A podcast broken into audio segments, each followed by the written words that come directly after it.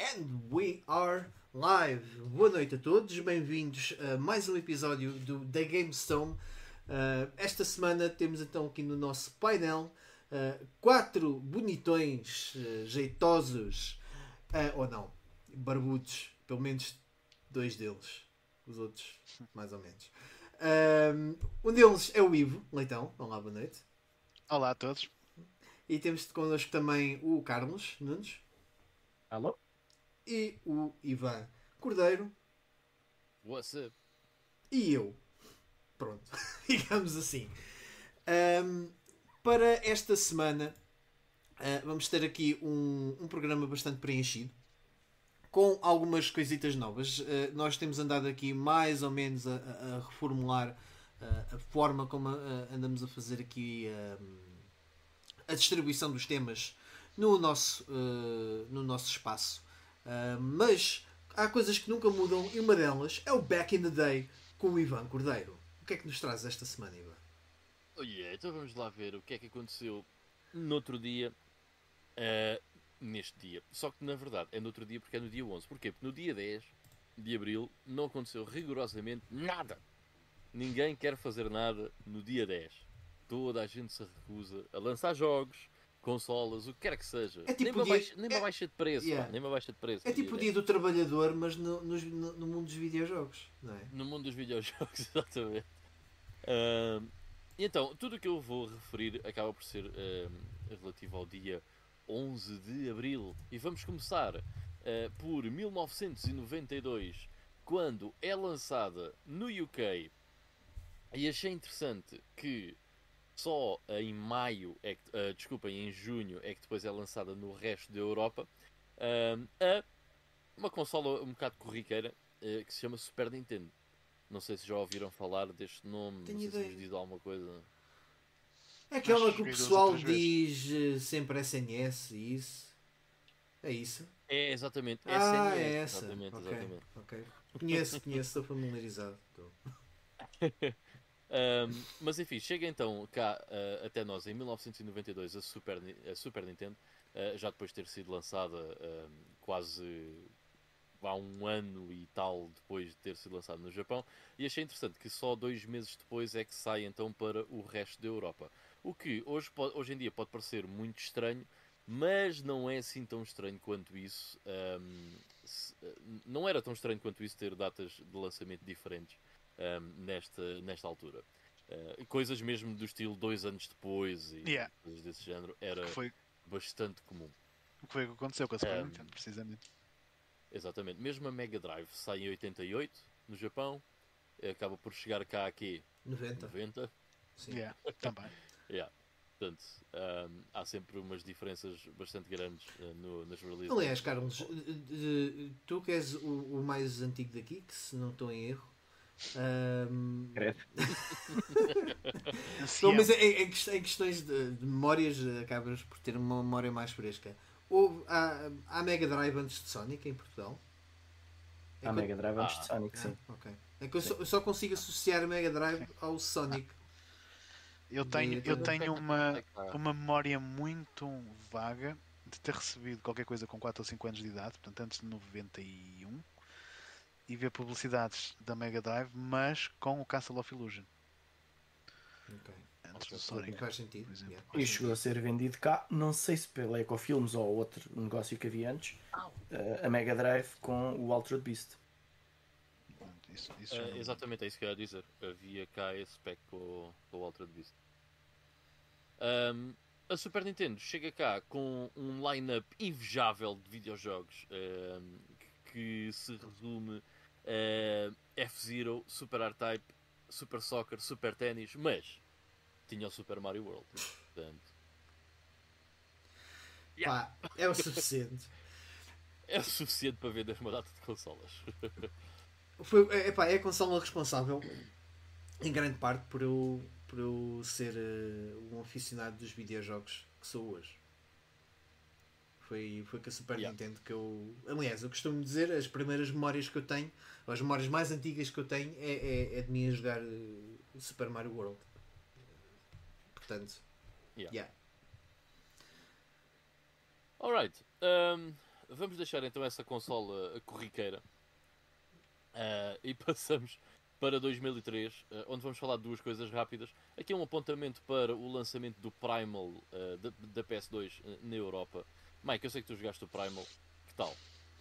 O Primal epá, é, é um joguito que foi exclusivo na Sony e na altura foi tipo.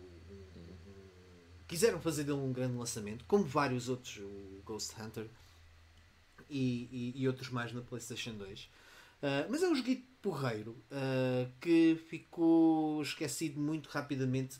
Lá está, estamos a falar ali naquela, naqueles primeiros 5 anos do, dos anos 2000 em que saía bons títulos a torto e direito e, e portanto temos um, um, grande leque de, daquilo que são consideradas hidden gems. Eu não vou tão longe a considerar o Primal uma hidden gem, mas é um título muito interessante. Um, para se jogar tem um ambiente muito, muito dark, um, mas um, fun ao mesmo tempo, teenager, percebes? Uh, gótico. Eu acho que tu ias uh, gostar, talvez, talvez sim, talvez não, Ivan. Tu, por acaso tenho dúvidas em relação a ti, porque às vezes metem ali algumas coisas um bocado meio uh, emos por, uh, por um jogo. Opa, opa. E depois tem uma gárgula de fama. depois tem uma gárgula deixa, de fama deixa, que é fixe. Deixa-me já reclamar, porque eu comprei esse jogo, Mike, porque tu disseste que eu ia gostar, que era fixe. E agora vais-me dizer que é emo. Não. Obrigado, Mike. Tem, tem algumas coisas, ok? Não é completamente. É interessante. Mas, é na, um... mas na altura era um jogo muito badalado e talvez tenha sido o primeiro jogo que eu joguei de PlayStation 2. Foi? Okay. É possível que sim. Sim, e foi. E, e, na altura nas revistas e tudo mais, e havia vários anúncios. Lá está, como eu estava a dizer, houve vários. O Ghost Hunter também foi um deles. Eh, e o Ghost Hunter foi também, se não estou em erro, dos primeiros a ter uh, voice, acting, voice acting em português aqui em Portugal uh, português Portugal aliás e, um, e também não foi um grande sucesso por aí okay. entre outros Alright um, Tiago Sousa está aqui a dizer o Spectrum Mega Drive já foi na fase da Mega Drive 2, certo? Uh, não, por acaso ainda tiveste o Mega Games 1 e 2 a sair na, com packs da Mega Drive da Mega Drive 1 até uhum. o que eu tive quando era yeah. miúdo era o Mega Games 2 com, com a Mega Drive e com o Sonic. O melhor pack de sempre. Best value for the money. Mesmo. Um, depois, ainda em 2003, também neste dia, a Microsoft anuncia que vai baixar o preço da Xbox na Europa, possivelmente porque não estava a conseguir competir com a PS2. Mas não sei até que ponto é que estou Mas uh, o preço baixa então para 199 euros. Que uh, se tivermos em consideração que em 2001 a consola sai por qualquer coisa como 429, uh, eh, é uma baixa muito grande em dois anos de existência da consola. Ah, a primeira vez que disseste, um... eu percebi o peso, vai baixar o peso da Xbox. Também estava-me a fazer bastante sentido. Olha, isso, isso também era uma boa ideia. Também seria boa ideia, mas nunca foi uma consola que teve uma Slim. Só o comando é que teve um Slim, mas de resto. um, já agora fica a, a, a, cena engraçada. O comando da Xbox, o S, um, acabou por sair não por causa dos europeus, mas por causa dos japoneses. Porque yeah. nas mãos dos japoneses o Duke era absolutamente ridículo. Um, e, e, eles tiveram que desenvolver um comando uh, quando o lançamento do, de, da consola uh, para o mercado japonês uh, e é lá que sai o, primeiro o, o, o Xbox Controller S, aquele mais pequeno, que depois é então colocado à venda e em packs também com as consolas que são vendidas novas aqui na Europa e nos Estados Unidos. E é esse comando que depois define o formato para os comandos yeah. seguintes da, da família Xbox. Sem dúvida. Ainda hoje é basicamente esse comando. Uh, com muitas melhorias em cima disso. Sim, um, Passemos para 2005, quando a Konami Corporation, a partir deste dia, passa uh, a ser o major shareholder da Hudson Soft, uh, quando passa a ter 54% das ações da, da Hudson Soft. Um, e a partir de 2012, a Hudson Soft é absorvida pela Konami. Um, eu gosto de meter isto aqui, eu, eu, gosto sempre, se tiver a oportunidade aqui de dizer o nome Hudson Soft, é sempre yeah. fixe. Um, porque a Hudson é uma. Sinto que é uma empresa que ficou muito esquecida e que hoje em ficou. dia um, o pessoal, principalmente o pessoal que não, não tem assim um attachment a, a, jogos mais antigos e isso, ou que anda, ou que é mais novo, que não, não passou por gerações de consolas mais antigas, que não, não tem ligação com a Hudson Soft, mas a Hudson Soft fez coisas muito fixe um, e pôs-me a pensar, é mais uma coisa que a Konami tem parada sem se fazer nada, as licenças yeah. todas da, da Hudson Soft, uh, o que é uma pena imensa. Um, só para dizer aqui alguns nomes de coisas que a Hudson Soft um, desenvolveu. Mario Party. O primeiro Mario Party é da Hudson Soft. Well, there you go. É interessante. Uh, mas o Easebooks 1 and 2. Por acaso não é só o primeiro. É, eles fizeram para os primeiros 4 ou 5 ou mais. Tem vários quânticos. Pelo menos eles até o 4 tem a certeza que eles todos seguidos. Veio é. vários assim seguidos de rajada. É. Eu até o 3 sei que é, o 4 já não me lembro. Mas 4, o 4 também é, mas daí para a frente não joguei mais nenhum, portanto também, também não sei dizer. Yeah. Um, mas outras coisas mais antigas como Load Runner, um, uh, Bonk's Adventure, um do, uma das mascotes da, da, da, PC Engine, a série Tengai Makio, que já se falou aqui, são RPGs que não, ainda não foram traduzidos, mas muito conhecidos na PC Engine no Japão, a série Adventure Island, um, sei lá, tem aqui tanta coisa. uh, há um jogo aqui que eu gostava muito de jogar que é o Doremi Fantasy para a Super Nintendo, um jogo um, lançado muito já no fim da Super Nintendo, que é estupidamente caro, exclusivo pois. do Japão, mas parece muito, muito fixe, um excelente plataforma. Uh, Soldier Blade, bem, tem montes de shooters na, na PC Engine, yeah. slash TurboGrafx 16. Uh, o Agane da Final Conflict também para a Super Nintendo. Uh, que é um jogo de 94, um action platformer. Uh, que, olha, o Shiryu jogou aqui Exatamente, é isso. GameStone Gaiden. Uh, um jogo muito fixe. O Pokémon Trading Card Game é feito pela Hudson Soft. Um, sei lá, tanta coisa. O Fascinado, ou há quem diga Faxanadu. Não, isso é, isso, é da, isso é da Falcon mas podem ter sido eles, podem ter sido eles que, que, fizeram a conversão. E, assim como o Load Runner, o Load Runner é da Brother Band, mas eles ficaram muito conhecidos. É com a conversão que eles fizeram para a Famicom, que re reinventaram um jogo para, para um mercado de console e não um mercado de computadores. E, yeah. esse, esse calhar até foi a par do, do Bomberman, se calhar até foi dos primeiros grandes sucessos da, da Hudson fora da, do mercado do, Hudson, dos PCs. Yeah. Mas é agora que referiste Bomberman, portanto é, é da Hudson, não há muitas franquias mais conhecidas do que Bomberman. Uh, e já agora deixo também menção a um que provavelmente mais pessoal conhece, uh, o Bloody Roar. Claro. mas, uh, enfim, a Hudson tem um historial incrível. Só, só, em é relação é ao Bloody Roar, só em relação ao. Desculpe, bem. O Blood, Bloody Roar 2, se não fosse o Tekken 3, é muito possível que fosse o melhor 3D Fighter da, da PS1, a par com o Rival Schools. Isso é porque isso também era se não houvesse o Soul Blade. Mas. Hum, hum, isto é, é isto é opinião pessoal, mas eu escolhi o Soul Blade anytime. mas gosto muito do Bloody Roar 2. Uh, o primeiro nunca joguei, mas o 2 é, é E obviamente, tu, uh, Fighters uh, é a versão NTSC, ok? Versão Palm, Fighters na PS1, esquece. Não... Ah, eu tenho uma opinião um bocado.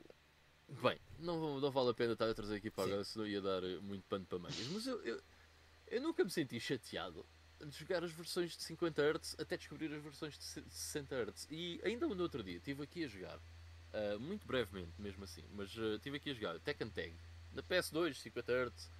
It's great! Na PS2, estou a falar na PS1. Jogas um Tekken 3 na PS1 normal e a versão NTSC e depois falamos. Ou não, yeah, Bloody Roar. Sem dúvida melhor, mas mesmo assim acho que não é uma coisa que me incomoda. Pá, eu também nunca notei grande diferença. Nós jogávamos jogos a, a 7 frames por segundo e gostávamos. E gostávamos, sim.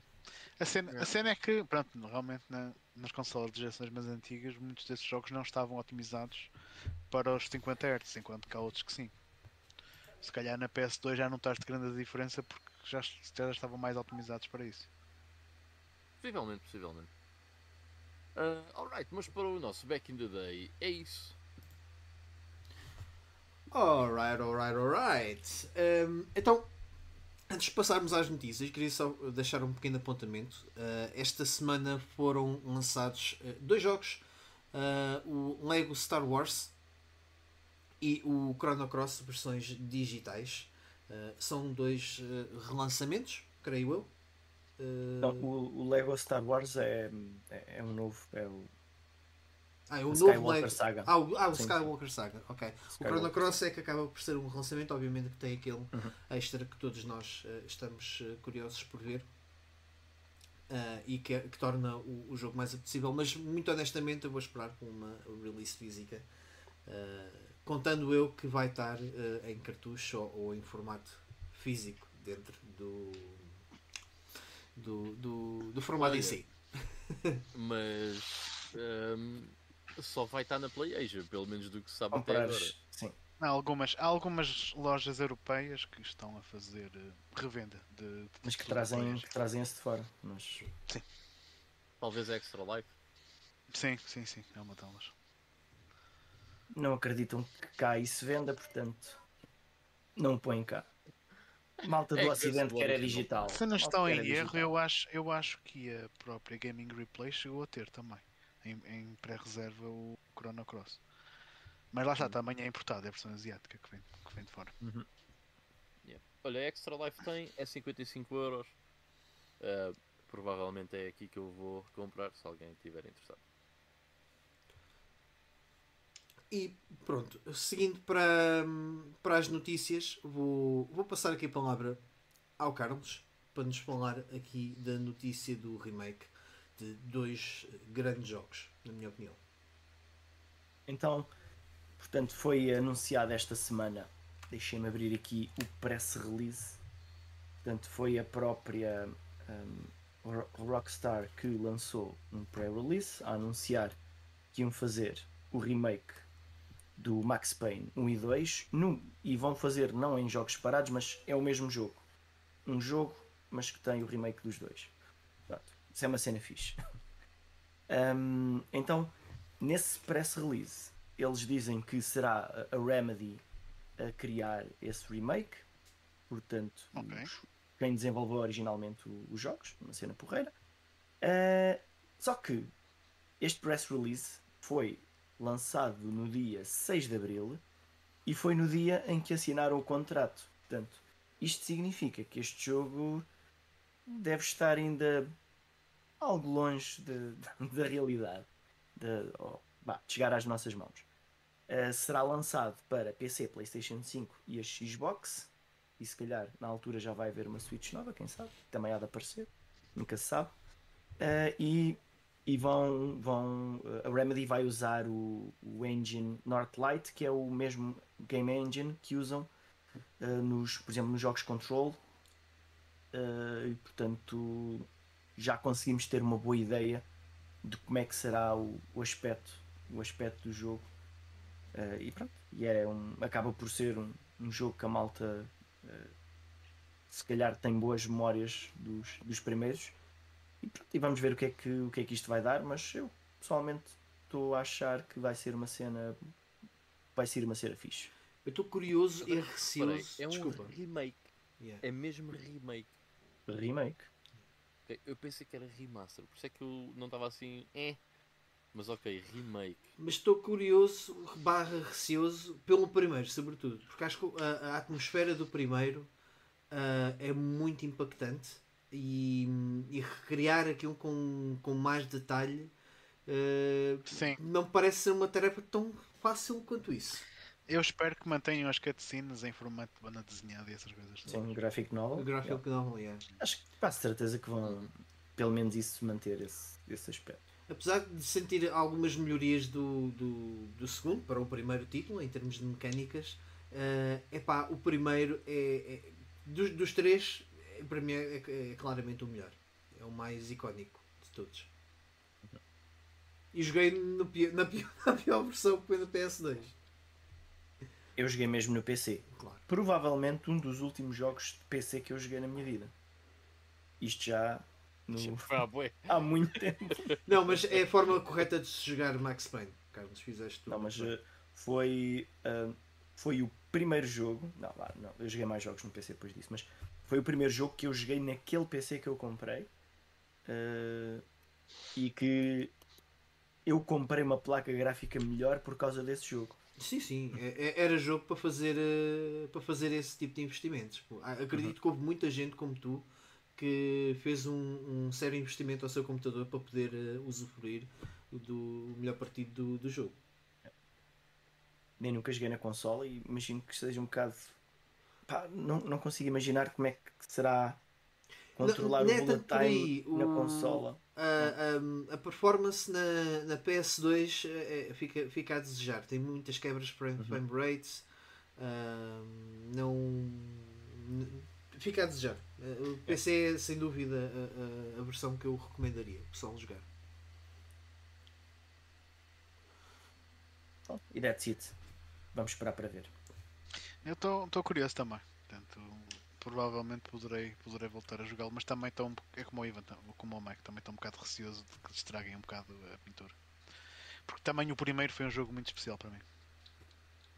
Mas atenção, por isso é que eu digo receoso barra curioso, porque eu não estou a duvidar do, da capacidade do talento da, da Remedy para fazer um não, bom trabalho nisso. Não. Mas eh, eu tenho dificuldades em visualizar um Max Payne em tipo com todos os, uh, os que, que, que, que, a geração recente consegue, consegue oferecer.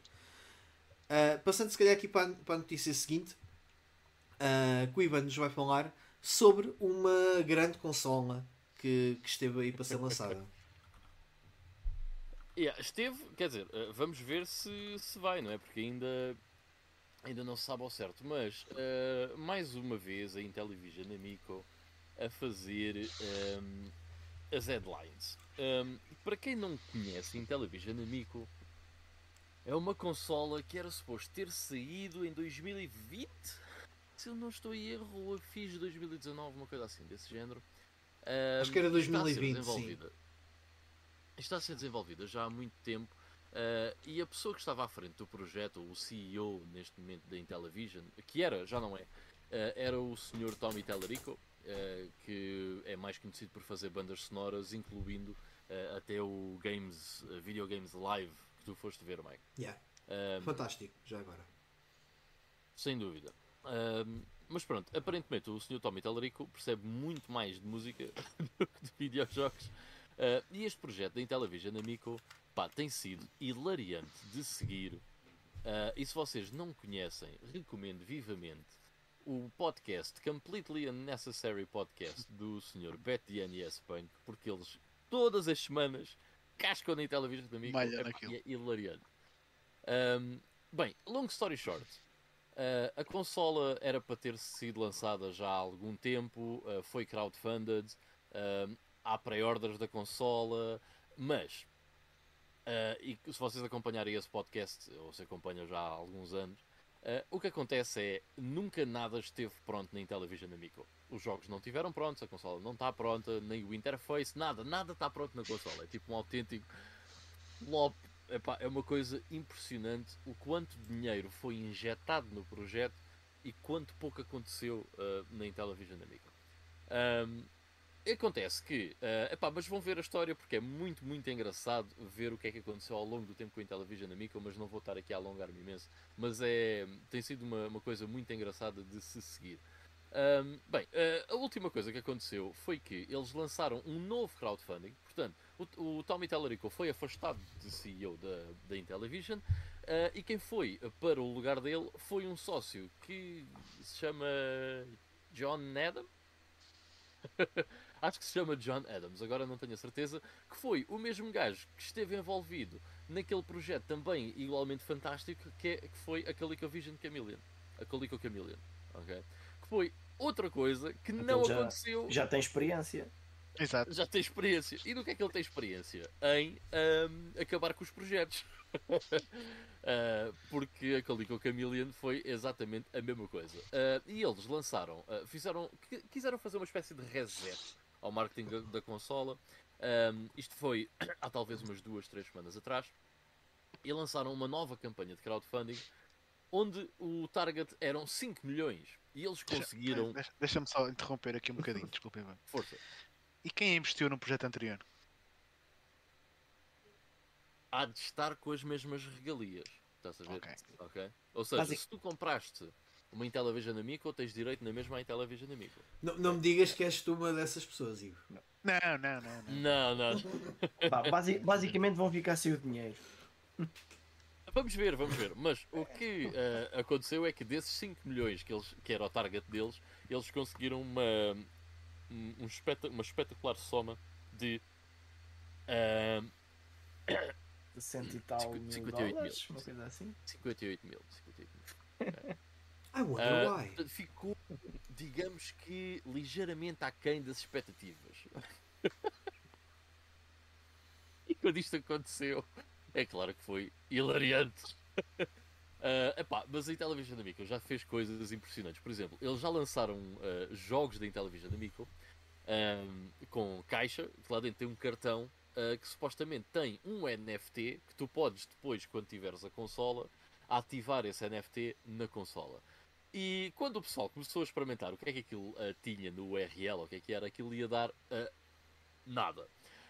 E eu lembro-me de ver uma entrevista ao Tommy Tellerico pelo canal do Slopes Game Room, em que ele lhe pergunta diretamente: Então, mas isto aqui como é que funciona? E ele: Como assim? Sim, como é que funciona esta cena do, dos jogos e como é que quando tivermos a consola vamos ter acesso a isso? Eu não vou explicar isso. Então, mas porquê? Acho que não faz parte de, deste tipo de conversa, é uma coisa técnica, não sei o quê. Claro que sei como é que funciona, mas não vou estar aqui a explicar. Claro Ou seja, aquilo não é absolutamente nada. E aquilo uh, aconteceu para, uh, em vez de se lançar outra campanha de fundraising, uh, de se conseguir dinheiro com isso para tentar continuar com o projeto da Intellivision Vehicle. Bem, um, o projeto cada vez se enterra mais e chegou ao ponto, neste momento, que a GameStop já começou a cancelar as pré-orders uh, da Intellivision Amico. Aparentemente, foi a Intellivision que pediu que assim fosse. Como as coisas que vêm da Intellivision são sempre muito shady, Uh, eu vou dizer que não faço a mínima ideia, que não sei, acho que vamos esperar para ver. Mas um, aquilo que nós sabemos neste momento é que o projeto está pior do que nunca. Um, a GameStop, portanto, cancelou as pré-orders da Intellivision Amico. Eles têm consolas para entregar de montes de pessoas que fizeram pré-order da, da consola. Uh, está atrasada dois anos e, se querem my guess, it's never gonna happen. Ou então acontece como um, a Vega. Lembram-se do projeto da Spectrum Vega? aquela portátil de, de que era uma, um Spectrum, uh, em que eles lançaram uh, o Kickstarter. Há uma polémica incrível uh, acerca disso. Está tudo no Kickscammers, também do mesmo canal do Slopes Game Room, também é muito interessante de ver. Um, é um documentário de uma hora sobre isso. Um, e aquilo não foi a lado nenhum. Foram distribuídas tipo 12, 15 consolas por algumas das pessoas que tinham comprado consolas, provavelmente alguns protótipos que havia pelo escritório só para silenciar um bocado as pessoas ou uma coisa assim do género, uh, e, e, acabou por ficar por aí, nunca mais soube nada, soube nada da Vega. E eu acho que é capaz de ir acontecer exatamente a mesma coisa com a Intellivision Amico.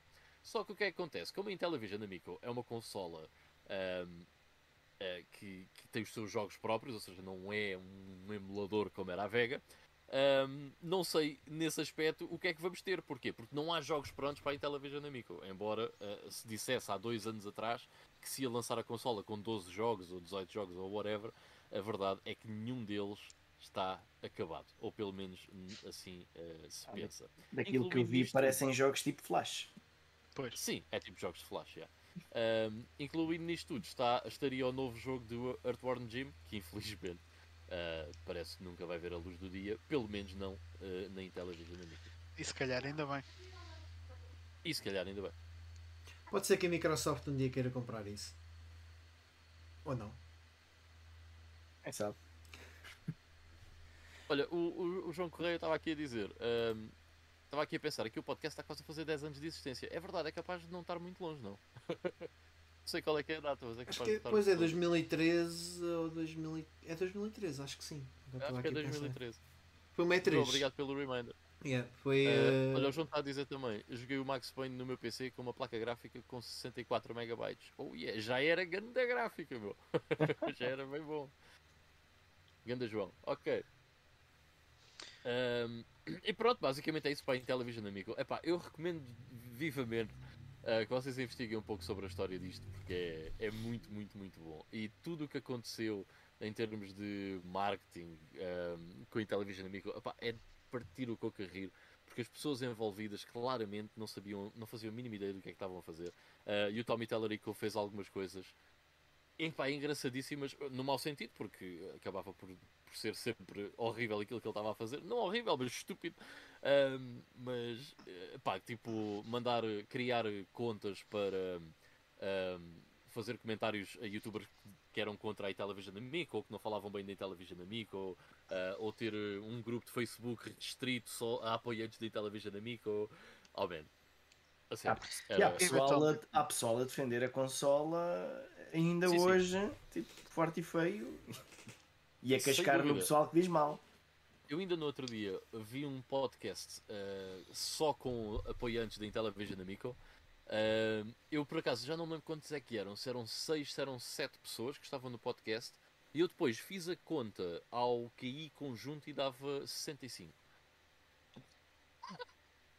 nunca, nunca, viram, nunca viram daqueles vídeos de está algum um desses tipos a jogar um dos jogos ou um dos protótipos de jogos e está tipo super entusiasmado, tipo, ah, eu nunca vi, pá, isto é espetacular, não sei o quê. E nós estamos a ver o jogo e tipo é um, um jogo com um aspecto muito mau. Yeah. Tipo é, Missile Command, eles têm uma versão do Missile Command e é do estilo Wow, it's Missile Command! E tu olhas para aquilo e é tipo Yeah, it's Missile Command. Um Android game. Exato. É, eventual, eventualmente esse, essa, essa novela vai chegar a um fim e alguém vai fazer um documentário, tipo do Slopes, que vai resumir essas cenas todas e eu yeah. vou acompanhar. O Slope uh, é um dos gajos que fez pré-order da Intellivision Amico e que gostava que a consola saísse, e eu até entendo o porquê, uh, no caso dele, que é não só uma questão de nostalgia, uh, mas também porque ele tem dois filhos, acho eu, e achava que aqueles jogos iam ser interessantes para jogar em família, o que faz sentido, e se calhar é um bocado esse o marketing que eles, que eles queriam. Um, e daí ele até ter feito uma entrevista muito fixe ao Tommy Tellerico, muito neutra, ok? Sem, um, sem estar de um lado ou do outro. Um, e é uma entrevista muito fixe para, para se ver. É muito, muito interessante. Olha, o João está aqui a dizer, digo isto porque o meu canal fez relativamente, há relativamente pouco tempo, 10 anos, é como o tempo passa a correr. João, parabéns, mano, eu vi o teu vídeo, parabéns pelos 10 anos, esperemos que estejas aí por muitos mais. E obrigado. Parabéns, sim. É mesmo. Uh, avançando aqui nas, nas nossas notícias. Uh, uma coisa que até podia ter sido feita com a Intellivision Amico, que uh, podia ser um formato digital, talvez se sapasse melhor. mas... E tem, e tem, e tem. Era digital. É. É. Não, não, ou seja, a consola, a consola é física. Estou a dizer uma consola digital. Um emulador. a consola também é digital. Vamos, digital. vamos vender um. Está uma, um grande, uma grande ideia. Uh, mas, o cloud gaming é uma consola Exato. digital. Uh, o Ivo traz-nos aqui uh, uma, uma notícia relacionada com esse tema. Não, é, esta semana houve pessoal a reclamar. Uh, pessoal que tinha comprado, por exemplo, o Chrono Cross da PlayStation 1 na, na store da, da PS3 ou da Vita que de repente deixou de conseguir sequer descarregar o jogo uh, porque aparentemente tinha lá uma expiration date de 31 de dezembro de 1969. Eh, depois começaram a surgir algumas notícias nisso uh, e depois começaram a ver outras pessoas também a reportar problemas similares a outros jogos da PS1 eh, que tivessem sido comprados na Store da PS3 ou da Vita, que até o momento são as únicas que ainda têm esse tipo de backlog da PlayStation, da família PlayStation disponível. Um, bem, pronto, e eu sinceramente estava aqui a, rever a notícia a ver se haveria alguma atualização da própria Sony uh, a explicar o porquê disto, porque realmente as pessoas não estão a conseguir fazer download desses jogos, mesmo que os já tenham comprado. Mas a minha opá, a minha especulação é que isto é, é, apenas um problema informático, porque a cena, a data de 31 de dezembro de 1969, não sei qual é que é o, stress, mas há pessoas que estão-se a queixar do 1 de janeiro de 1970. E 1 de janeiro de 1970, para quem usa uh, computadores com Linux, portanto, o Linux tem uma maneira de contar a data que é desde o início dos tempos, e o início dos tempos para o, para o Linux é precisamente a data de 1 de janeiro de 1970. Portanto, eles contam um segundo a partir do zero que é essa data. Portanto, aquilo deve ter sido algum update mal feito uhum. numa base de dados que lixou ali as expiration dates dos jogos. Mas se fosse também uma coisa assim tão simples, eu acho que também já teria sido resolvida. E eu estive a dar aqui uma, uma, uma pesquisada rápida no, uh, num post do, do GameFAQs e para já ainda não vi nenhuma notificação a avisar que já resolveram esse problema ou não. Uh, mas yeah, é, é uma cena estranha, lá está, do, dos jogos digitais. Problemas Sim, técnicos. Que, que raio de, de, update ou que cabo é que alguém tropeçou né? para. Bastava ter apagado, yeah. por exemplo, esse campo da base de dados, ficar Sim. em branco, Sim. branco é zero e o zero é, é, um, é, é um de janeiro de 1970. O, o macOS é. também tem uma, uma situação semelhante e, e, e lembro-me na altura que, que trabalhei com a Apple, havia às, às vezes algum problema e, e também aparecia a, a data de, de, Também é baseado em Unix. Yeah. Sim. Yeah. Também aparecia uma, uma data semelhante. Uh, mas lá está, isto depois também traz aquele fear, não é FOMO, mas aquele, aquele medo do, de, das compras digitais e das questões digitais e da permanência digital. E, e eu, eu, ainda sou uma dessas pessoas que tem algumas dúvidas uh, em relação a todas essas questões, tudo o que seja legacy qual é a, a viabilidade.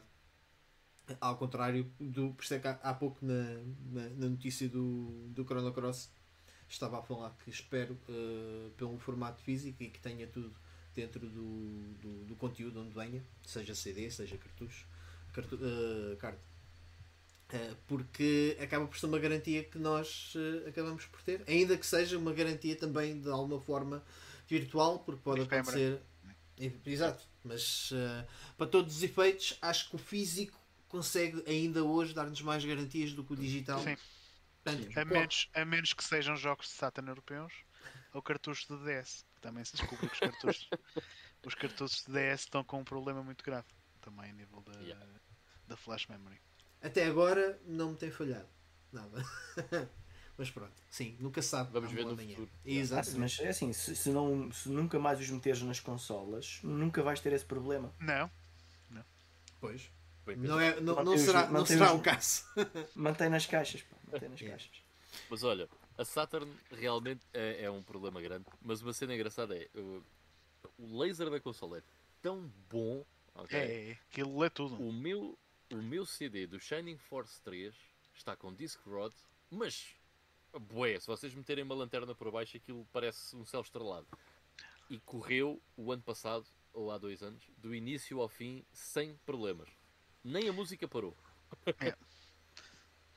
Impressionante. Isso, isso é porque no, no CD, para diminuir o, os loading times, tu tens ah, geralmente conteúdo replicado em várias secções uh, do CD. Portanto, podes ter a sorte de daquilo conseguir uh, dar a volta. Dar a volta. É. Pá, mas eu já agora até vou buscar ali para vos mostrar. Dê-me só um Enquanto o, o, Ivan vai buscar o, o CD esburacado, uh, Carlos, tu trouxeste-nos aqui também uh, uma, uma, notícia interessante uh, que já tem sido anunciada já desde há algum tempo, relacionado com um novo motor que vai ser lançado. Exatamente. Portanto, se já saiu oficialmente neste, durante esta semana o Unreal Engine 5. Portanto, nós já tínhamos tido um, pá, um sneak peek, uma demonstração naquela experiência de, yeah. do, da Matrix, como é que ele chamava? The Matrix Awakens, uma experiência, não sei o quê. Pronto. Uh, mostra lá. Yeah, tem alguns, tem. E esse yeah. é gigante. Yeah. Pá, e aqui não tenho, dá para ver muito bem. Eu tenho mesmo medo Já de voltar a ver os meus. Dá para ver aí Mas... nas, grandes falhas. Olha ali. Yeah. And it still works. por enquanto. por enquanto, yeah, por enquanto. Pronto. Então, o Unreal Engine 5 já cá está. Agora é só esperar que comecem a, a sair alguns mais jogos que aproveitem. Uh, porque, pelo menos a mim, parece-me que uh, o, que, o que nós temos até agora nas consolas, na PlayStation 5 e na, e na Série X, ainda acaba por ser uma experiência que poderia acontecer, no, no, meu ponto de vista, muitas delas poderiam acontecer de uma forma mais ou menos parecida na PlayStation 4, com mais alguma otimização. Com o Unreal Engine 5, acho que agora sim vamos começar a ter mais coisas que, que vamos ver logo que nunca seriam possíveis em, em consolas, em consolas mais antigas. Um, e pronto, vamos esperar com antecipação e ver o que é que o, o futuro nos traz. Neste caso, o presente nos traz. O, e, e, e já, fico já. muito contente. Dizia bem, sim. Peço desculpa, fico muito contente de, dessa notícia, uh, exatamente pelo que tu estás a dizer. Eu não sinto até agora. Uh, eu joguei o Ghostwire Tokyo que saiu agora há, semana, há duas semanas. E o jogo está muito bonito, está, está fixe graficamente, mas não sinto que seja um jogo next gen, que não é uma diferença para aquilo que nós tínhamos da, da geração passada significativa. E realmente estavas a referir o The Matrix, uh, The Experience, uh, e é, foi aí que eu pensei: ok, pera, isto aqui parece next gen, é, porque fazia uma diferença muito grande daquilo que eu tinha visto até então. Uh, e eu acho que a Next Gen, Next Gen só vai começar quando nós conseguirmos ter o Unreal Engine 5 um, um, por aí uh, em muitos outros jogos. Portanto, pá, fico contente de finalmente uh, sair então isto, que é para vermos daqui a 2, 3 anos começamos a ter grandes produções em Unreal Engine não, 5 para no caso, do Next no, Gen. No caso do Unreal Engine 4 não, não tem assim muito essa percepção mas no 3 foi uma foi um dos motores gráficos daquela geração. Tu vias um jogo muitos jogos, principalmente ocidentais, que usavam o Unreal Engine 13, tu percebias perfeitamente que era aquele motor jogo. Tinha, tinha umas características muito particulares. O, o Unreal Engine 13 é equivalente à geração Xbox 360 PS3, não é? Sim. Yeah. Sim. Yeah. Opa. É o Unreal Engine, também conhecido como o cinzento e castanho. Isso. Cinzento e castanho? e gloom. Engine monocromático. E gloom. E gloom. E gloom, yeah. Mas pronto, agora é só uma questão de tempo até podermos jogar Fortnite com o Unreal Engine 5. E aí, pronto. Vamos ver, vamos ver o que é que o Fortnite nos dirá sobre o motor. Minecraft. não, mas ia só acrescentar. Há uma coisa que muitas vezes não é referido e, e os, estes grandes motores, mais generalistas, são extremamente importantes para a indústria dos videojogos. Não, não, não é apenas o hardware que é importante, porque sem software o hardware pode é a mesma coisa que terem uma, uma, um, uma mansão, um grande casarão, mas está vazio, não tem mobília nenhuma para meter lá dentro, não tem forma de decorar. E o, o, esses motores, os motores acabam por ser isso. É aquilo que vão dar vida a essa grande casa, uh, ou não grande casa, uh, que possam ter. E só acrescentar, se não estou em erro, acho que o Unreal. Uh, sei, eu, eu tô, posso estar a confundir se não sei se é o Unreal, se é o Unity que tem aquela. Eu acho que é o Unreal que tem aquela parceria uh, que um, a empresa, uh, relembra-me Carlos, uh, Fortnite, Epic, a Epic, sim, Epic. que só cobra uh, a partir de um milhão de vendas de cada jogo que utilize o, o, motor de jogo. Ou seja, a partir do momento em que o jogo faz um milhão, não tenho a certeza se é um milhão, se é, se é, um, se é um outro valor, mas é um valor assim porreiro, uh, é que começam a ser cobrados royalties uh, pela utilização do, do motor gráfico. Eles têm um, uma parceria muito fixe, ou seja, para dar apoio a indie developers uh, para fazerem os seus, os seus jogos. Daí também não ter a certeza se é um milhão. Um milhão também está-me a parecer. É, é, o número que eu tenho na memória, mas também está-me a parecer um bocadinho grande mais. Mas dá, dá margem de manobra a qualquer pessoa, qualquer pessoa vá, entre aspas. Uh, pegar no mesmo Os motor, que grandes empresas usam, portanto, e obviamente com as com algumas limitações, né? O pessoal que não, não tem uma empresa por trás, mas uh, uma cena porreira. Sem dúvida. Um, e se não estou erro, tu também tens aqui outra, outra notícia relacionada com dinheiros. Exatamente. Com dinheiros, desta vez com pouco dinheiro. Exato. Então a notícia é um, a IGN, a IGN Global uh, está à procura de freelancers, portanto podem candidatar-se no entanto, eles no mesmo, eh, na mesma publicação que que pedem por freelancers, eles referem logo que uh, o preço base de cada artigo simples são 20 dólares. Não são 20 euros, 20 dólares. Portanto, e eventualmente artigos mais elaborados um, irão, irão uh, dar mais, mas eles dizem especificamente 20 dólares é o, é o base. O base. Pronto. Um, e o que é que isto tem de especial? É que no, nos dias que correm, com tanta informação, contra-informação, fake news, boatos, um, nós cada vez mais vimos na, na, na, imprensa de videojogos e na imprensa também em geral um, publicar, haver muita pressa em publicar artigos sem verificar fontes e, pá, e outras coisas que os jornalistas é suposto fazerem. E esta publicação acaba por nos mostrar porquê. Porque se pagam 20 dólares a um tipo para escrever uma cena, ah, ele não vai perder uma hora da sua vida a telefonar para alguém a perguntar se aquilo se verifica mesmo ou não. E isto é um mau sinal, uma vez que a IGN pá, ainda é das maiores empresas e uma das referências de jornalismo de videojogos e que, e que a empresa mãe até tem eh, lucros, uh, apresentou lucros razoáveis. E não é uma boa notícia para o jornalismo de, de videojogos. Mas sim, até porque tu estás a, falar, estás a falar de, de, artigos que sejam mais elaborados. Eh, deste o, o, o, exemplo de uma notícia de fazer um telefonema, isso até é razoável, ok? É uma notícia, provavelmente isso é uma notícia de 20 dólares, porque tem havido várias notícias que eu vi este ano, notícias de um insider da Nintendo diz isto e o insider da Nintendo chega-se à conclusão que é um tipo que, antes do Nintendo Direct, fez uma data de publicações privadas no seu Twitter, tipo, vai sair isto, yeah. vai sair aquilo, vai sair aquilo, yeah, aquilo está confirmado. E depois, no fim do, do Nintendo Direct, ele publica aquelas que realmente ele acertou. Entanto, tinha que acertar algumas. E aquilo, aparece a publicação antes do Direct. E então, o Insider este insider uh, acertou em tudo, portanto, e não sei o quê, e a notícia aparece em alguns sites de notícias, e depois no dia a seguir a notícia desaparece, porquê? Porque alguém reparou que aquilo foi um, um esquema elaborado por um youtuber qualquer, Exato. e depois o gajo faz o vídeo sobre isso, a gozar com as publicações que pegaram no, no nome dele. Um, pá, e percebe-se. Por, por 20 dólares não se pode ter uh, se pensarmos em termos de horas, bah, hum, imaginem que um jornalista pensa: o meu trabalho vale 20 dólares por hora. Portanto, se eu recebo 20 dólares de um artigo, eu não posso gastar mais de uma hora à volta disto. Yeah.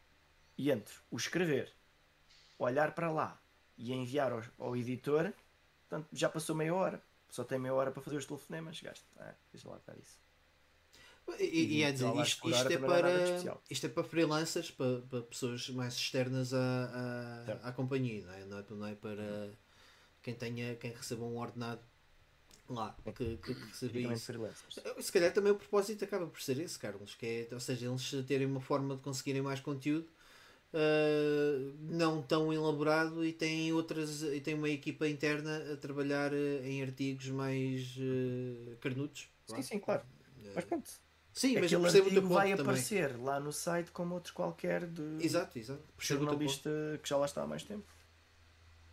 Ou, ou, então podemos ver a coisa por outro ponto, que é uh, pessoas que precisam mesmo vão, vão se escalfar para ter os melhores artigos por 20 dólares e, e depois uh, pode, pode criar aqui precedentes uh, chatos para, para quem esteja no ramo qualquer forma, neste momento há quem me esteja a ouvir e a dizer, mas eu faço isso à borla. Pois, eu, eu, ia por aí, não queria, não queria uh, explorar muito isso aqui em Portugal. Não contente com isso. Ou vai haver pessoas a dizer-te, mas tipo, uh, quanto é que é, o salário mínimo acho que por dia é tipo aí 35 euros, o que é que é? O quê? Estar em casa a escrever dois artigos e ganho o salário mínimo? Pá, fantástico! Só que estamos a falar dos Estados Unidos. Exato, exato, exato. É uma realidade diferente. Lá as contas. São coisas é... completamente diferentes. Calhar que na IGN Portugal não devem pagar 20 dólares por artigo, não sei. É só, é só traduzir os, os originais para, para PT. Ou seja, Não pagam pela, pela construção Tem... do artigo, é pela é, tradução. Tens, tens, um bot que te faz isso. uh, passando à frente, um anúncio muito fresco. Se não estou em erro, foi ontem ou hoje. Uh, que foi anunciado assim de surpresa uh, pela Square um lançamento, ou um novo trailer, aliás, do Kingdom Hearts 4 que eu estive a ver hoje. Eu sou suspeito, porque eu sou fã da série, uh, ao contrário, se calhar, aqui de outros meus colegas. uh, e, fiquei, e, fiquei, e fiquei contente. Eu ainda tenho alguns jogos. Sério?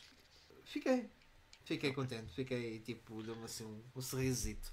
Uh, vamos, ver, vamos ver o que é que o jogo eventualmente será. Eu confesso que ainda tenho alguns jogos da série Kingdom Hearts que tenha, que tenha dado a, a, jogar e outros até recentemente voltei a jogar como o, o, primeiro e o segundo. O primeiro e o segundo joguei-os na altura na PlayStation 2. Foi um jogo que eu uh, não dava nada por ele e aquilo foi boeda estranho na altura que, que saiu uh, porque iam misturar personagens da Disney com Square. Tipo! Wow! Isso era uma cena boeda esquisita na altura quando saiu o primeiro Kingdom Hearts. Uh, mas acabou por ser uma experiência bastante interessante. Aliás, o ano passado, num, num top que eu fiz no, no canal do Ivan, acabei por incluir mesmo o Recoded, que achei, uh, que achei um título muito, muito, muito fixe. com, acho que eles acabam por pegar nestes pseudo spin-offs que não são spin-offs da série. Acho que é, é, importante, é mais fácil entender Kingdom Hearts se formos jogando ele, o, a série por ordem cronológica, cronológica incluindo esses, esses títulos que foram lançados fora do, do, do âmbito uh, PlayStation. Um, e acho que eles acabam por fazer ali experiências muito interessantes uh, no que toca também à jogabilidade e acabam por preencher alguns espaços vazios. Mas é uma história complicada de entender.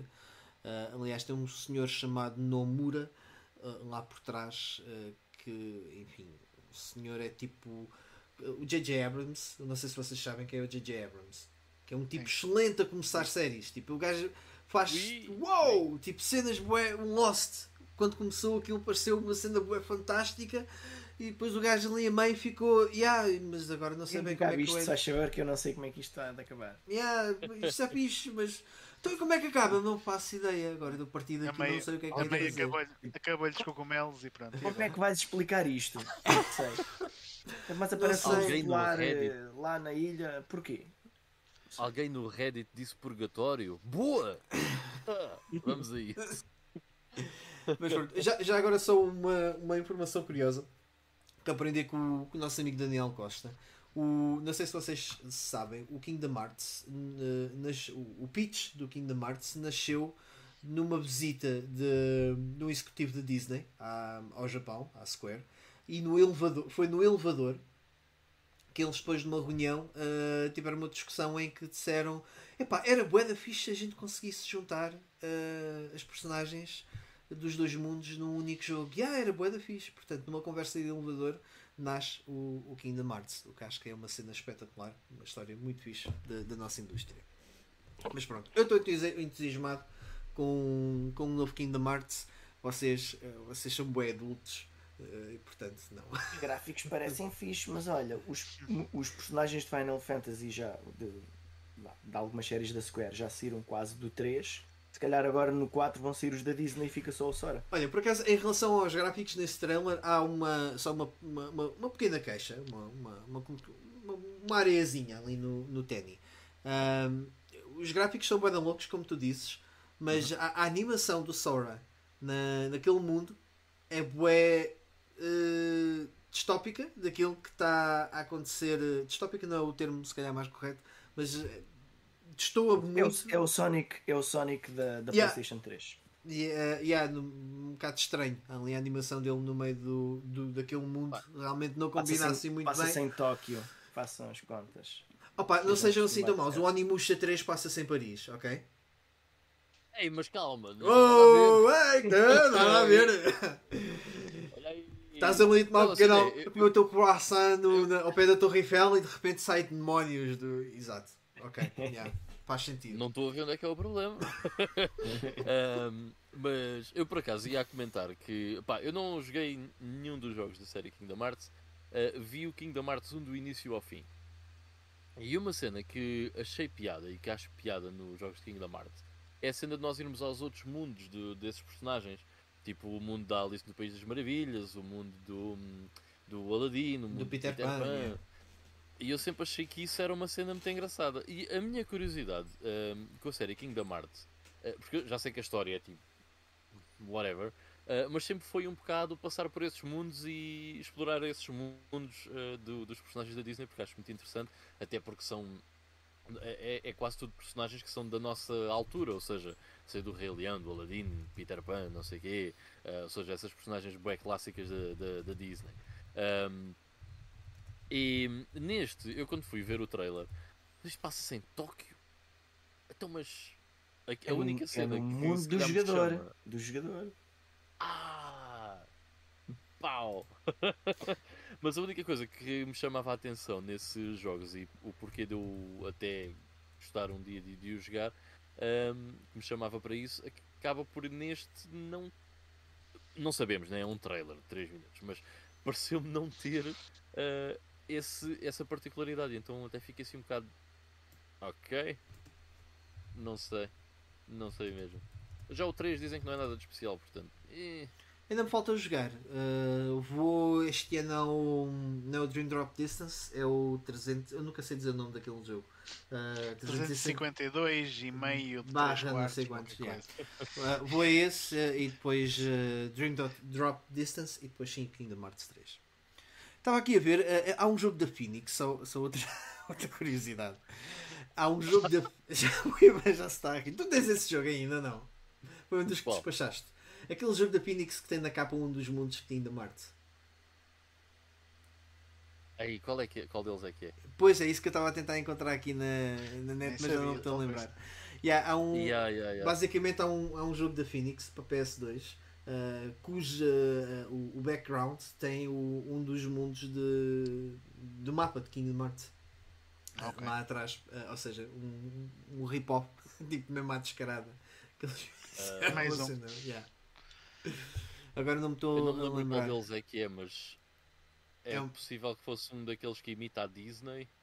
Não sei, não sei. Acho que foi uma coisa completamente random. E eu, eu acho que é da Phoenix, ah, não tenho. É... é o do Peter Pan. É do Peter Pan, pronto. Uh, yeah, este não tenho, não. Por acaso não tenho este. Ok.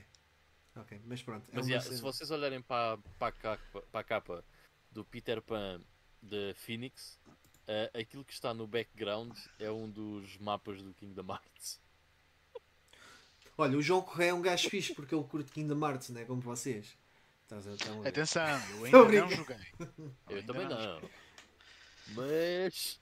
Mas parece-me um bocado obtuso. É fixe. Eu já joguei. Obtuso é... já joguei. é uma boa palavra. Já joguei os três e não não tentei entender a história. Sinceramente, yeah. acho. Go with the flow. Estás a ver, não jogaste o Chain of Memories, não jogaste o Recoded, o Dream Drop Distance, portanto. Mas já vi vídeos a tentarem explicar a história toda.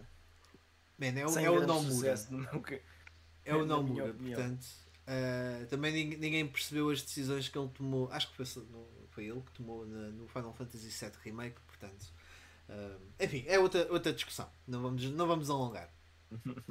Um, Ivo, acho que tu tinhas aqui qualquer coisa Sim. para fechar. Não, só, só dar aqui uma nota de um, de um evento para a vossa agenda que parece muito interessante. Uh, que vai ser no próximo dia 23 e 24 de Abril em Cantanhede, no Museu Load, dedicado ao ZX Spectrum. Eles vão fazer lá um evento uh, de celebração dos 40 anos uh, desse mítico computador, que é um sistema que eu não tenho grande ligação emocional com ele. Eu sabia que existia, o meu tio tinha um, e uma vez descobri os manuais daquilo em casa da minha avó quando era chaval. Um, mas é um sistema que é super importante uh, para a indústria dos videojogos como um todo, particularmente no, no, Reino Unido e mesmo em Portugal e em vários países europeus, porque alavancou uma, toda uma geração de programadores que se começaram a dedicar a esse hobby.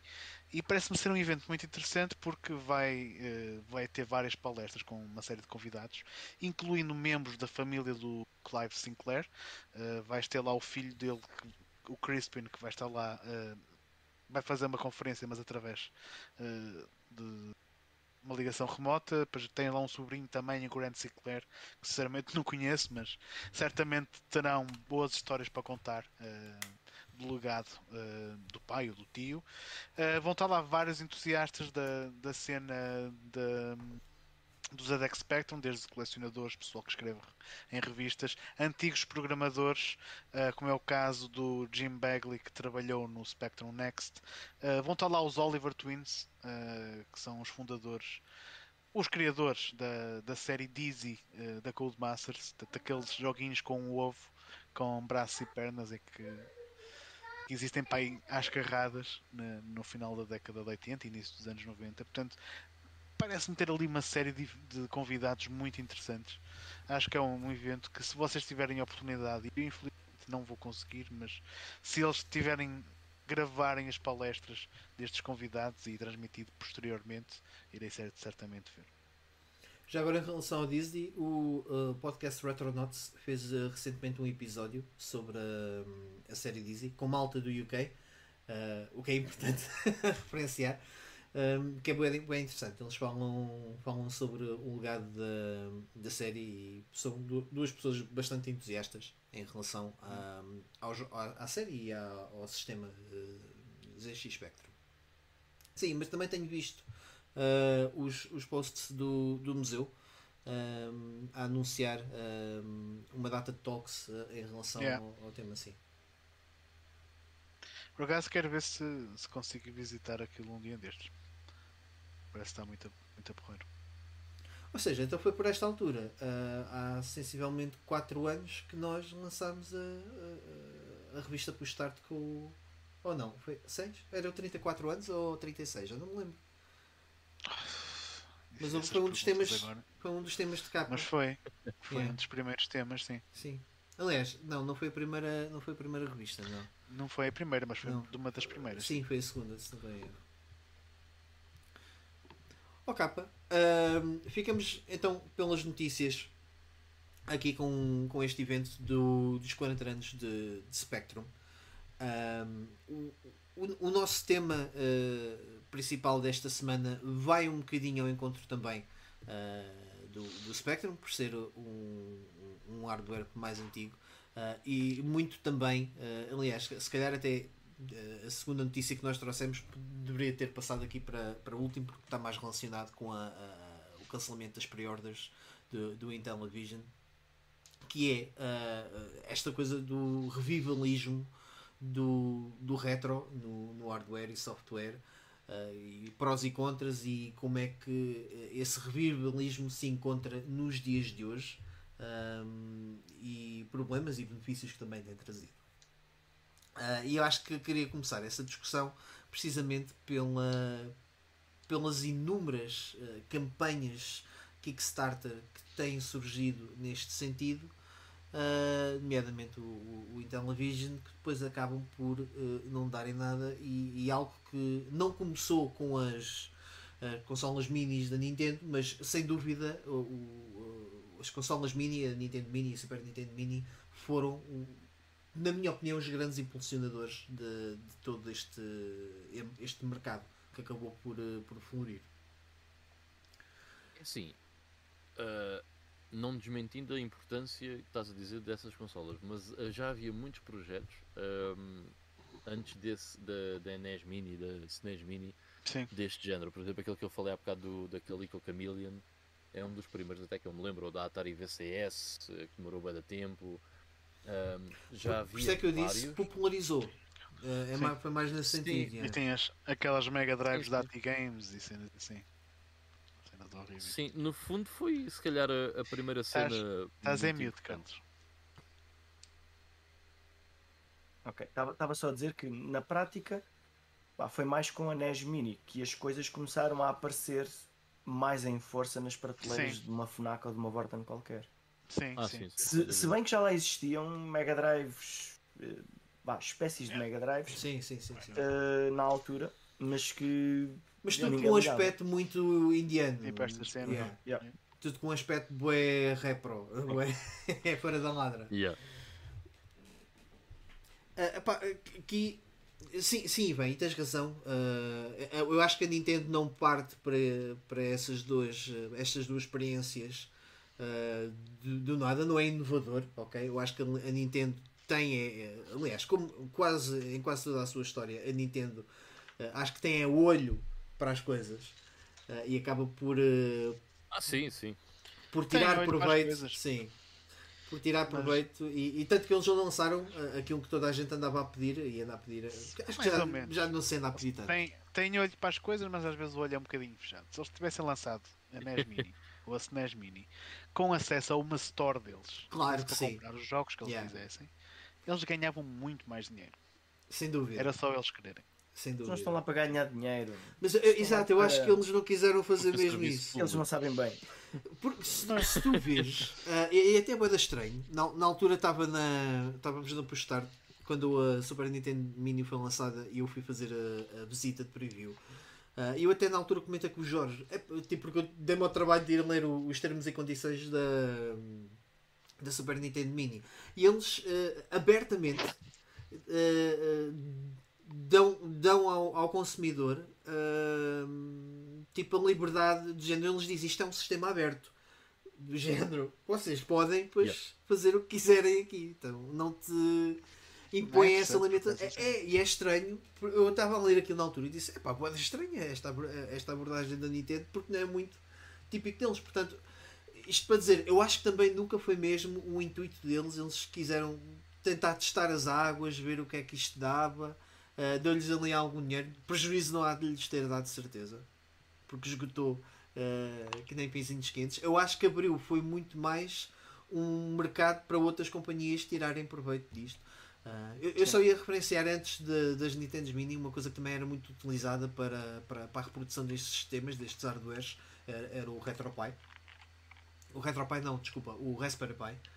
Uh, que acabou por ser também um, um, um elemento importantíssimo para, para estas máquinas. Está aqui um exemplo. Exatamente. Para quem não sabe o que é que ele está a falar. E você, vocês acham que isto já foi chão de uvas? Acham que isto está já demasiada gente a, a, mexer com isto e, está a estragar um bocado uh, o, o, que deveria de ser um, um, um negócio bonito? Um negócio bonito com muitas aspas, ok? Porque negócio é para fazer dinheiro. Uh, mas uh, essa coisa está a estragar um bocadinho com a. a cena, não, acho a que minha não. questão é o porquê. Qual é a utilidade muitas vezes desses sistemas? Estás a ver? Porque, por exemplo, vamos pegar na NES Mini e na SNES Mini. Eu sei que tu gostas das consolas, mas para mim, eu acho aquilo é. Porquê? Porque. Eh, para isso eu vou buscar. para isso eu vou não, aquilo, usar um emulador. Aquilo é, aquilo é mais para o pessoal que tinha a nostalgia e que teve o sistema na altura e Pronto, e, é, uma, e é uma cena é uma boa fofinha, prenda de tipo, Natal, tipo, é uma boa prenda de anos. Tão giro. É, é, isso é verdade, sim. Dá Mas para ser mais casual. Mim, não tem uma utilidade muito interessante. Por exemplo, uh, não há nenhum jogo ali que nós só possamos jogar ali. Ou seja, eu posso pegar num, num emulador e ter não. a mesma experiência. Na NES Mini, por isso é que eu não comprei, mas nas outras tens. Não, nas mas no emulador. Já lá vamos cá. No emulador, tu acabas sempre por poder jogar mais. Pá, mas é. É coisa de, de, de apelar à nostalgia e ter alguma coisa que fica ali na prateleira. Há quem compre sim, coisas sim. deste género que não fazem nada, que é só a carcaça. Sim. E depois põe lá em casa. Por exemplo, eu estou a ver ali atrás do IF está ali um peluche do Sonic, de certeza que aquilo nem corre nem nada. Não, não. E está com as mesmas nódoas de quando eu o comprei. 1993. Não, por acaso não. Este é dessa altura, mas comprei muito mais recente. Ah, acho que acaba por ser um produto que serve para o, o pessoal passa pela loja, relembra-se de ter jogado aquilo, acha piada. Alguns já nem se lembram que aquilo não era assim tão pequenino e compram para levar para casa. Pois é. o pessoal de mais aficionado dos jogos e das coleções comprar aquilo vai, como. Vai comprar na mesma. Como uma cena também fixe para ter lá a enfeitar. Por acaso para enfeitar acho bem da fixe. É, não é? A cena pequenina acho muito engraçado. Agora vou pegar na minha, na minha Super Nintendo normal e vou metê-la dentro da caixa e agora fica só aquela ali à vista. Yeah. Pois, só que estas minis fazem output de HDMI. não tem um SCART. É. mas, mas uh, uh, reparem uma coisa. Um, pegando no exemplo da NES Mini e SNES Mini, por isso é que eu às vezes tenho dificuldade em perceber o porquê. Ou, pronto, o produto não é para mim, tudo bem. Mas eu tenho um bocado de dificuldade em perceber que é eu posso agarrar num emulador e fazer muito mais do que aquilo que a NES Mini e a SNES Mini fazem. E agora vocês dizem, mas vai jogar com um comando de Xbox. Man, hoje em dia qualquer Amazon tem comandos iguais aos da NES para te vender sim. para ligares para um USB. Portanto, mas tens que os comprar. Não, a ah, 10 mini também tens que comprar. 120 euros. Sim, sim, mas é o produto oficial. Não, não, aí é que está, aí é que está. Eu posso responder a isso a e posso elaborar um bocado uh, razões para ter este tipo de sistemas. Eu tenho utilizado, eu sempre, uh, sempre que vou jogar um jogo que tenha lista que se encontra numa, num, num desses sistemas, tenho optado pelas, pelas consolas mini, até porque neste momento a minha Super Nintendo está com um problema no transformador, tem que, tem que arranjar um. Uh, mas tem, tem outro, é o plug and play, percebes? E o, a emulação, uh, eu, eu, eu, eu falo por mim agora, e tenho sentido muito isso com, com o Final Fantasy VII. Uh, eu, eu acho que neste momento estou a gostar muito mais do Final Fantasy VII por não estar a jogá-lo através de emulação. Porque eu vim para aqui, para o escritório, para o computador, jogar uh, jogos de consolas epá, não, não, não faz o mesmo tipo de clique. Uh, mas e joguei... NES Mini é emulação, aí é que está. Eu sei que é, mas é diferente, é um sistema, é um hardware, por isso é que eu acho que é bem importante a questão do físico e do hardware, percebes? Não ser só uma, uma, uma questão digital como, como É um hardware que diz Nintendo e é oficial da Nintendo e, e, verdade seja dita, eles até apresentaram aquilo de uma forma plug and play, fácil de utilizar, é. com algumas funcionalidades. E yeah, para quem. Lá está. É, é, útil para quem. para muita gente, sim. Relembra-me, Ivan, o, o jogo que, que teve no meu top 10 do ano passado foi Final Fantasy VI. Por duas, é.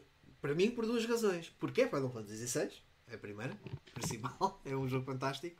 E acho que o, o facto de eu ter jogado na, na Super Nintendo Mini uh, ajudou muito a, a, apreciar o jogo e a, e, a, e a tirar partido do jogo, percebes?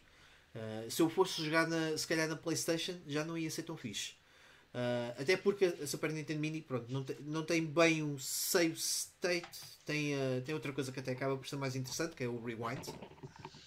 E o Rewind não, não fica ao alcance de, de um botão no teclado, percebes? É uma coisa que tu tens que ir à consola tens que, tens que ter algum trabalho, portanto não é uma coisa que tu vás utilizar assim com muita facilidade. Só mesmo em casos uh, que não queres perder mais não sei quantas horas, porque te esqueces de fazer um save. Um, e Como é que tu fazes o rewind na, na SNES Mini? Por acaso não, não tinha explorado essa funcionalidade lá. O rewind, aquele lá é um dos botões que tu carregas, ah. vais ao menu, por isso é que tens que ah, carregar okay. no botão então, reset. Ok, ok. Tens que ir lá à carregar no botão reset e fazer rewind, acho que dá 3 minutos os RPGs. Ok. okay. Qualquer coisa assim do género. Um, e que ajuda bastante a, a poupares algum tempo. E, não, e, mesmo, e consegues tirar proveito do, do jogo, na mesma. Um, e é mais essa, essa razão, percebes? É teres um produto físico, tens qualquer coisa que consegues criar uma ligação uh, mais íntima com, com, com os jogos, neste caso. E outra, sim, outra razão, outra razão fixe. Eu este fim de semana por acaso era para ter feito isso e, e, e, acabou por não, não, não se proporcionar. Mas eu este fim de semana tinha um plano que era ligar a Nintendo Mini para meter a, a minha filha a experimentar jogos. Porque já o, já o tinha feito na Playstation, uh, só que tem, opa, um comando é boa grande, uma, uma, uma criança muito pequenina. Então eu ia fazê-lo e sim, podes-me dizer, ah, mas podes fazer a mesma coisa no computador através do emulador e com um comando em condições. Não é a mesma cena. Não é exatamente a mesma. Mas aí não é mesmo a mesma coisa porque Bem, conhecendo o display da tua casa, né? Isso é uma coisa mais pessoal, mas uh, obviamente a tua filha tem muito mais acessibilidade. O display na, na da minha casa não há de ser muito diferente do display da casa de muitas pessoas que tenham crianças, percebes? Também, não, mas, mas por, exatamente por isso. Exatamente por isso.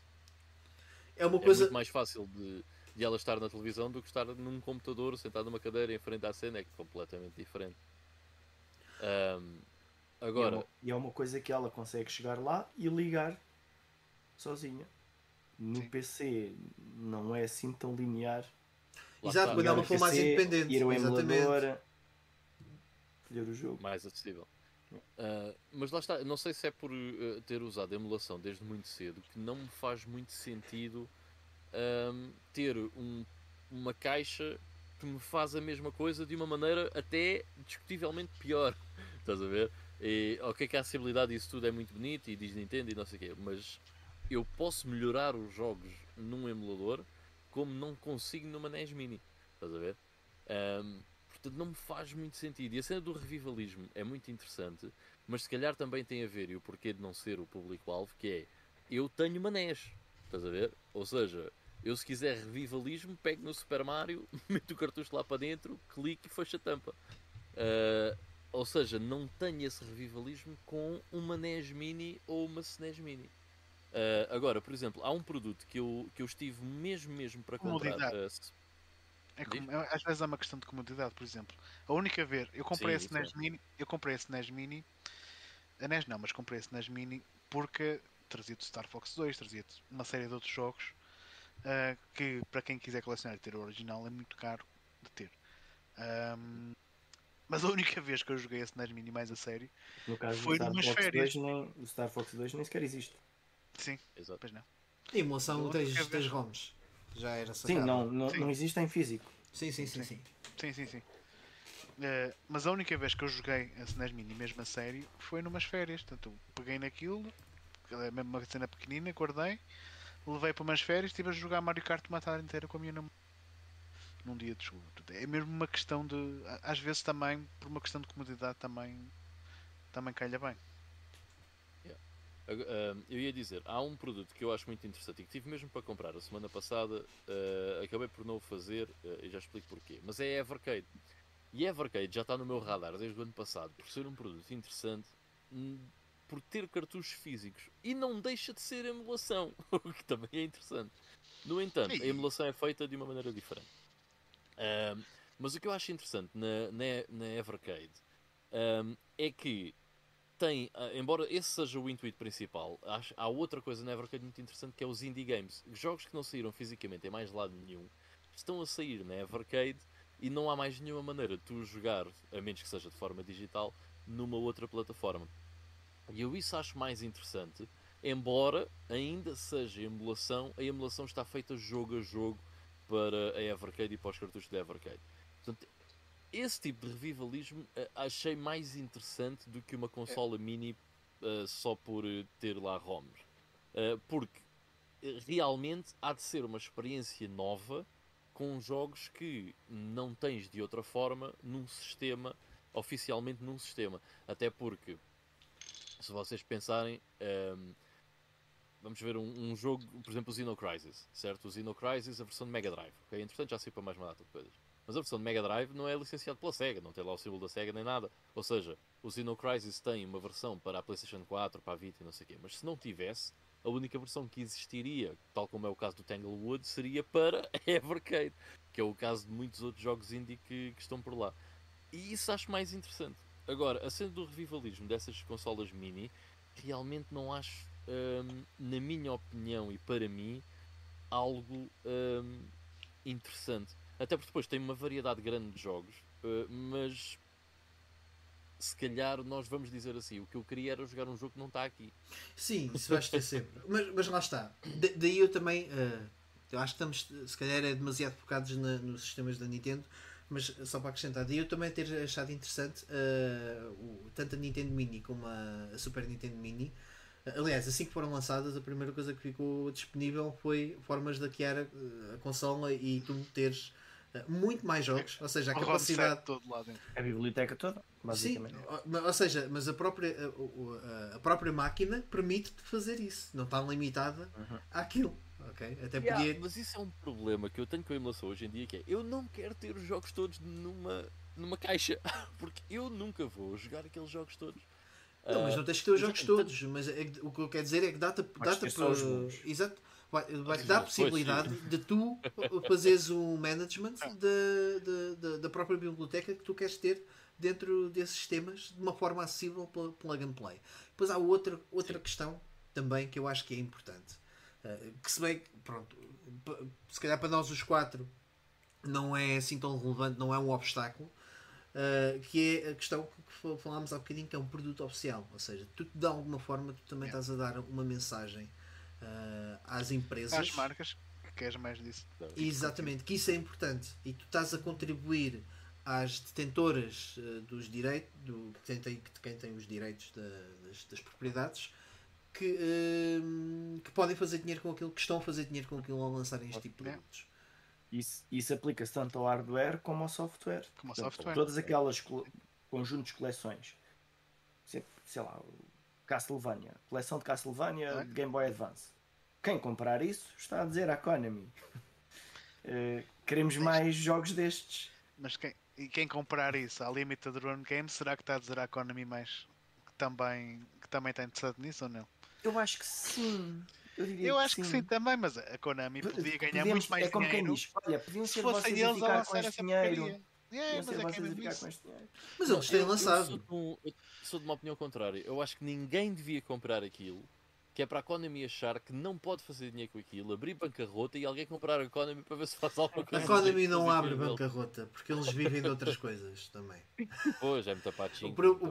Não, não é só pachinko, eles, eles têm uh, montes de negócios na área da hotelaria e tudo mais. Uh, enfim. Tem boé de cenas, sim. Sim, sim, sim. Uh, mas daí uh, ser importante dizer à, à Konami: olha, vocês têm aqui, isto com a pandemia foi tudo abaixo, vocês têm aqui uma forma de fazerem dinheiro, meus amigos. E eles, eles, eles podiam ter feito esta mini de uma maneira muito mais interessante. Ah, espera lá, não é esta mini. É esta mini.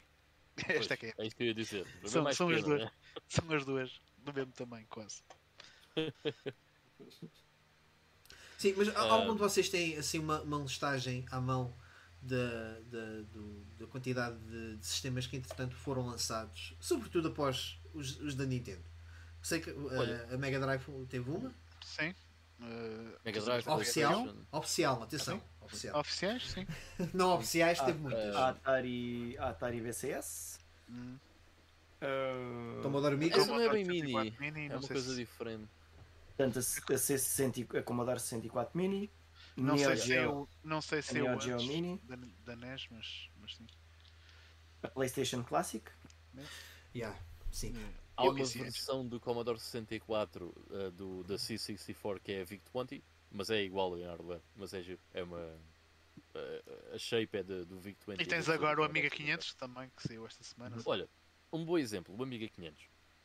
Um, o Amiga 500 é um, eh, ou seja, o sistema Amiga é um sistema que eu gostava muito de explorar, porque é um sistema de 16 bits uh, e parece-me um computador que tinha jogos muito, muito, muito fixe era um, um sistema que eu gostava muito de explorar. E este Amiga 500 Mini uh, poderia ser uma grande uh, opção. Pá, uma opção muito boa para fazer isso. Uh, e eu olhei para o sistema, estive a ver assim. Facilmente se põem lá os ROMs, é, é, na boa. Mas eu fico sempre naquela. Facilmente se põem lá os ROMs e é algo que é oficialmente suportado. Que é outra cena fixe. Sem dúvida nenhuma. Uh, mas ainda assim, eu fico sempre naquela, mas eu, eu depois não tenho um teclado, ou seja, não tenho aquela experiência do Amiga, estás a ver? Que é ter um teclado, é ligar a um monitor, ter uma Ainda imagem está assim, bosta. porque isso foi uma coisa que, ou seja, na altura falou-se, mas não sei se entretanto foi lançado algum uh, firmware patch que suportasse. Aquilo não tem mesmo forma de tu ligares por USB uh, um teclado ou alguma coisa assim do género? Não tem entradas USB? Eu acho que tem. Eu acho que sim, eu acho, acho que, que suporta. Mas uh, o que eu estava à espera, e isso eu vou comprar se houver, uh, e fui tentar encontrar, mas já não encontrei novo no Amazon, que é, existe uma versão do, do, da Commodore 64 Mini, que se chama mesmo da C64, e esse, com esse aparelho, não computador, mas esse aparelho, faz boot em BASIC, ok, e tem um teclado funcional como tem um Commodore 64. E isso já é mais interessante, ok? Porque tem o form factor igual a um Commodore 64, ou seja, eu posso fazer ali a mesma coisa que eu faria num Commodore 64. Isso já acho mais engraçado. E se, se, se eles fizerem a mesma coisa com este Amiga, uh, acho que para mim era um produto muito mais fixe, ainda que um, fosse mais caro do que esses 129 euros, que eu acho que é um bocado caro também para uma consola mini. Mas, um... eu, tô, eu, eu provavelmente vou comprar quando apanhar assim alguma promoção na Amazon, porque acho que é uma maneira muito mais cómoda de explorar o, o Amiga. E lá está, tu vais usar Sim. teclado, mas a maior parte dos jogos do Amiga tu usas um, um joystick com um comando. Já agora não, é o que o, o Pedro. vais usar tanto. É o que o Pedro Jerónimo está aqui a dizer no nosso chat, e já agora, boa noite, Pedro. Uh, Bem-vindo. Uh, ele está a dizer que também tem estas minis e acha que vai comprar a, a da Amiga 500 também. Uh, e mais importante é ligar um joystick clássico, que era o, o, o comando preferido da altura de, do Amiga 500. Aquele terá, terá uma porta DB9? Pá, não, se, não, não tenho ser, a certeza. Deve ser só USB. Deve ser só USB. Olha, eu abri aqui uma lista de consolas mini, uma que já nem me lembrava que, que tinham anunciado. A Game Gear Micro. Ah, sim. Ah, sim. Oh, yeah. Essa, yeah. essa não saiu cá. Mas é. Portanto, para quem não tem problemas de vista, poderá ser uma boa consola. Aliás, essa seria uma excelente consola. Atari, e também a Atari Flashback essa seria uma excelente consola, até porque não levaria pilhas, não é? Deve usar a pilha de um relógio, assim, não sei. não sei. Porque as pilhas normais não cabem naquilo. Não. E, há bocado falámos de. mencionámos a PlayStation. A PlayStation foi um péssimo exemplo uh, de, de, de, aproveitamento do mercado de, destas consolas. Ah, porque meteu um mau sistema operativo dentro, do, dentro do, da caixinha. Ou seja, aí, aí já vou muito. Uh, em, em, não é contra, já vou muito com, com, com o Ivan diz: tipo, qual é a necessidade de ter aquilo quando aquilo nem sequer é muito funcional. E a, e a escolha de jogos não foi sim. muito feliz. Porque a Mas ideia tá... é escolher os jogos mais Sim. icónicos. Sim, mas Só a cena. Há sempre problema das licenças. E ainda tens o DualShock nem nada. É, exatamente, é que tiveram que escolher jogos que se jogassem bem com o comando. A primeira versão do comando, né? sem, sem uhum. o analógico. Mas outro sistema que lá está, pronto, a PC Engine Mini também foi um sistema que foi lançado assim um bocado às três pancadas por causa da economy. But hey, they tried. Mas uh, é, é um sistema bué estranho porque tens imensos jogos lá, tens alguns jogos completamente em japonês, que caso do Exato. Snatcher, uh, que para quem for jogar aquilo uh, não, não vai perceber patavina.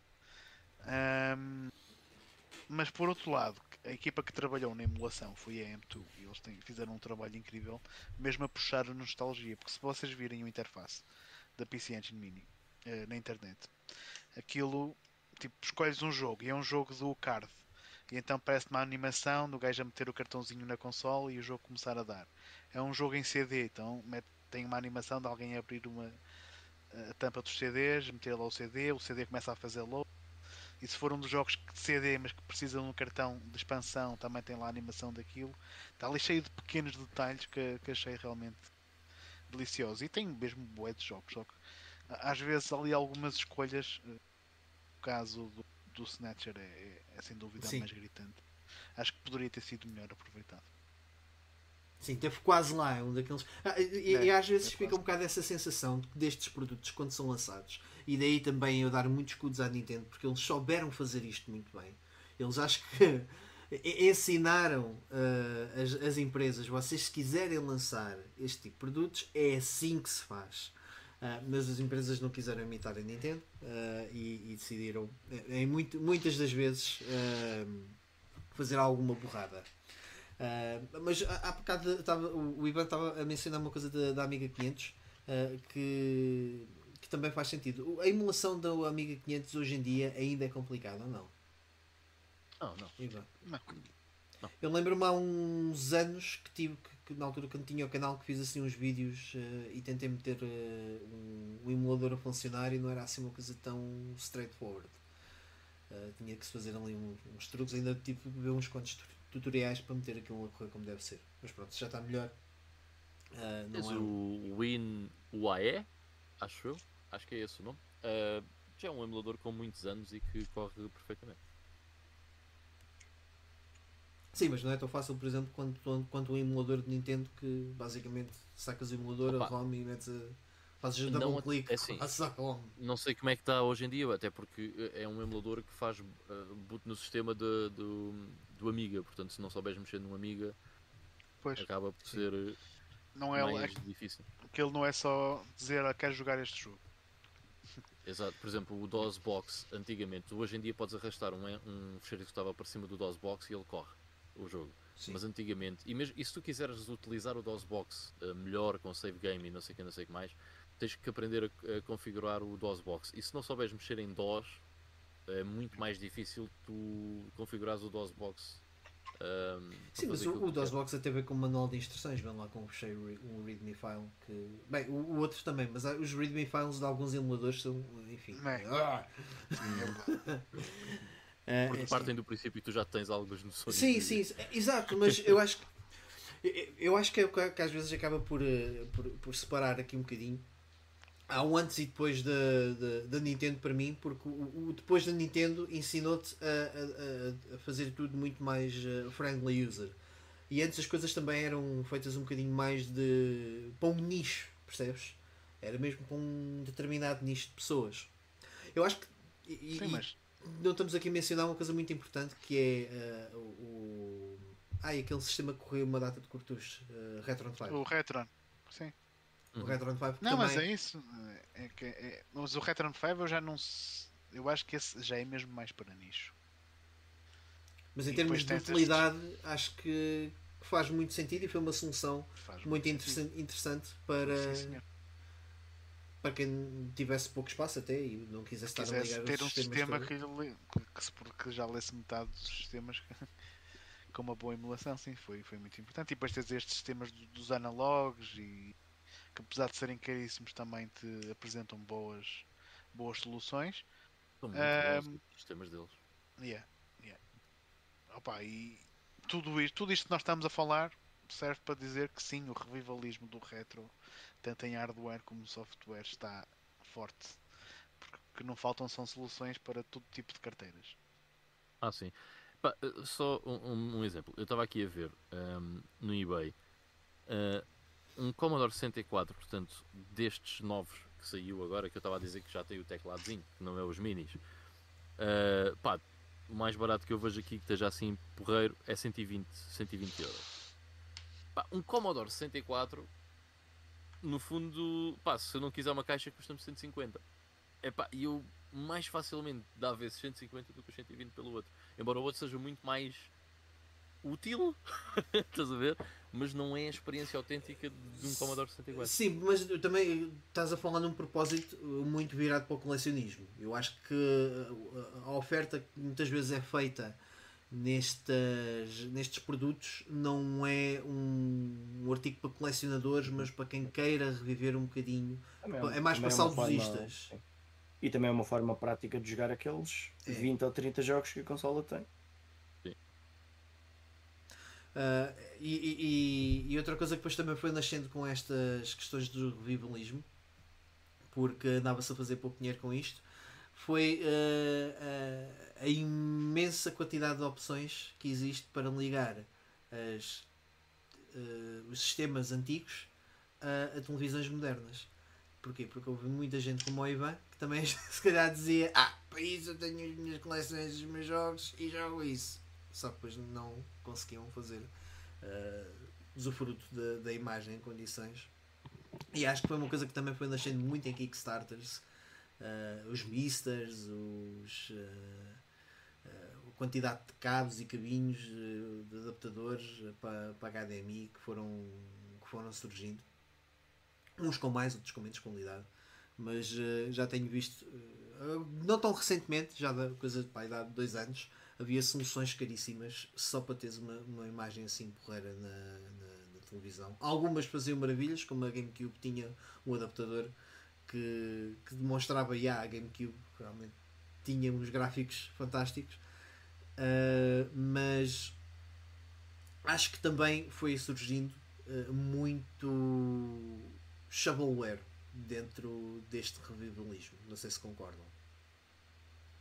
Sim, isso, isso, uh, há sempre alguém que queira aproveitar a onda e, uma, e o que conseguirem colocar a prometer que faz uma coisa e que nem precisa de fazer, aquilo vende. Porque muitos desses cabos de pior qualidade não fazem exatamente por aquilo que era suposto fazerem. E nem é só para consolas antigas. Vocês conseguem encontrar cabos sei lá, para a Switch. Para a Switch ficar com imagem em 4K na televisão. Uh, não é bem assim como anunciado na TV, mas, mas vão ganhando dinheiro com a cena. Acho que o pessoal gasta tanto dinheiro nesse tipo de cenas que conseguiam comprar umas quantas dezenas de CFTs para ter em casa e por isso simplesmente a imagem é melhor. Bom. Também depende da CRT. Man. Não? Nunca vi uma Super Nintendo ligada a um CRT que parecesse mal. Não, faz, faz diferença. Há televisões e televisões. E digo Sim, isso claro. por experiência própria. Até pelo tamanho dos ecrãs e tudo mais. Mas um, um CRTzinho podre, daqueles tipo canucas. Sim. Pá, bué, toda a gente tinha antigamente, né? Um, daqueles mais baratos. Metes uma consola dessas antigas, uma Mega Drive, uma Super Nintendo, whatever, desde tenhas um cabo RGB ligado lá por SCART, man. It, it looks good. Sim, gente, não tenho cabos RF. Muita gente até usava o RF. Pois é, isso que eu ia dizer. Uh, eu, alguns, Pá, uh, eu tenho que fazer aqui uma, umas compras uh, de alguns, para trocar alguns cabos RFs que tenho. Porque sintonizar canais é mesmo uma cena boa da retro que não, não é, que não acho que é seja bem-vindo. E não só, não só é uma parvoíce, porque a qualidade de imagem é, é relativamente má, yeah. um, não vale a pena, man. Um cabo RGB hoje em dia é tão fácil de arranjar. Uh, e é uma diferença enorme na qualidade que tu vais ter de imagem. Não, e, e uh, por exemplo, a Super Nintendo uh, está preparada para isso. É uma das consolas que está preparada para levar com, com SCART. Sim, sim. Isso já vem com o, com o amarelo, com o branco e vermelho. O original não vinha já assim? Não, não, não. Vinha sim, vem, mas isso é compósito, não é a melhor imagem sim. que tu podes tirar. É melhor que RF, sem dúvida sim, nenhuma. Sim, sim. Mas não, não mas uh, uh, o sistema original vinha com, na maior parte dos casos, vinha com uh, o cabo RF. O RF, é. E pronto. Antes temos de sintonizar a minha televisão. A minha tinha uma espécie de um palito que se tirava, enfiava-se no sítio da televisão e rodava-se para sintonizar. Também a minha primeira TV, yeah. Ainda está lá em cima no sótão. Eu por acaso não tive dessas. Uh, e até, até cheguei a ter umas, lembro-me de, fazer a sintonização automática que era muito, muito, muito fixe. Uh, mas as últimas experiências que eu tive, tive que fazer de forma manual. Enfim. Acho que acabámos por abordar aqui os pontos principais deste tema. Um, o Ivo foi só ali à casa de banho, já bem. Uh, mas aproveitamos para ir aqui ao nosso Playing Now. Um, e Carlos, se calhar vou começar por ti, enquanto o Ivo não vem. Conta-nos o que lá. é que andaste a jogar ultimamente. Um jogo apenas. Uh, não foi muito tempo, mas quando joguei, joguei sempre bastante tempo seguido. Portanto, uh, como tinha dito na, na semana passada, uh, andei a jogar Caped para a minha Switch, jogo que comprei porque o meu filho queria e, e eu aproveitei para ajudar e, e, agora comecei a fazer a minha própria jogatana. Uh, então, o Caped acaba por ser um jogo. Eu acho que depois na semana passada falei que tinha jogado um pouco, mas não, não sei se cheguei a mostrar. Mas vá, é, é um jogo com, com um aspecto de desenho animado dos anos 40 ou 50, uma coisa assim de género, mas a cores, né? E acaba por ser por acaso este bocado que pus aqui não é um melhor exemplo do que o jogo é. Portanto, acaba por ser um, um, um, um jogo. Em que, sim, em que temos de derrotar alguns bosses. Cada boss tem várias fases. Este aqui começa como sendo uma batata, depois vem uma cebola. Portanto, e os, os bosses são sempre assim uma temática muito engraçada ou, portanto, ou um dragão, ou uns palhaços, ou é, cenas, ou sapos, ou uma flor, coisas do arco da velha. e é um jogo muito difícil. E então, o meu filho andava a passar aquilo tudo no modo fácil, e aquilo tem o fácil e normal, e eu comecei a tentar fazer aquilo normal e a ver as pequenas diferenças que havia nos bosses entre o fácil que tinha jogado com o meu filho e o normal. E então é engraçado, em que os bosses às vezes têm fases novas, têm novas habilidades e é muito mais difícil. E, e, nós temos de perder sempre muitas vezes para conseguir derrotar um boss até perceber como é que, como é que aquilo funciona. Uh, acaba por ser um jogo com, com um feeling parecido Dark Souls, em que precisamos estar ali muito concentrados no que estamos a fazer porque senão não conseguimos chegar ao, ao final. Um, pá, e isto tem aquilo tem uh, tipo três ilhas, cada ilha tem cinco bosses e depois chegamos à, à, à parte final. Eu já cheguei à parte final. Uh, alguns dos últimos bosses, como eu queria despachar aquilo e ver o que é que acontecia depois, uh, joguei mesmo no modo fácil.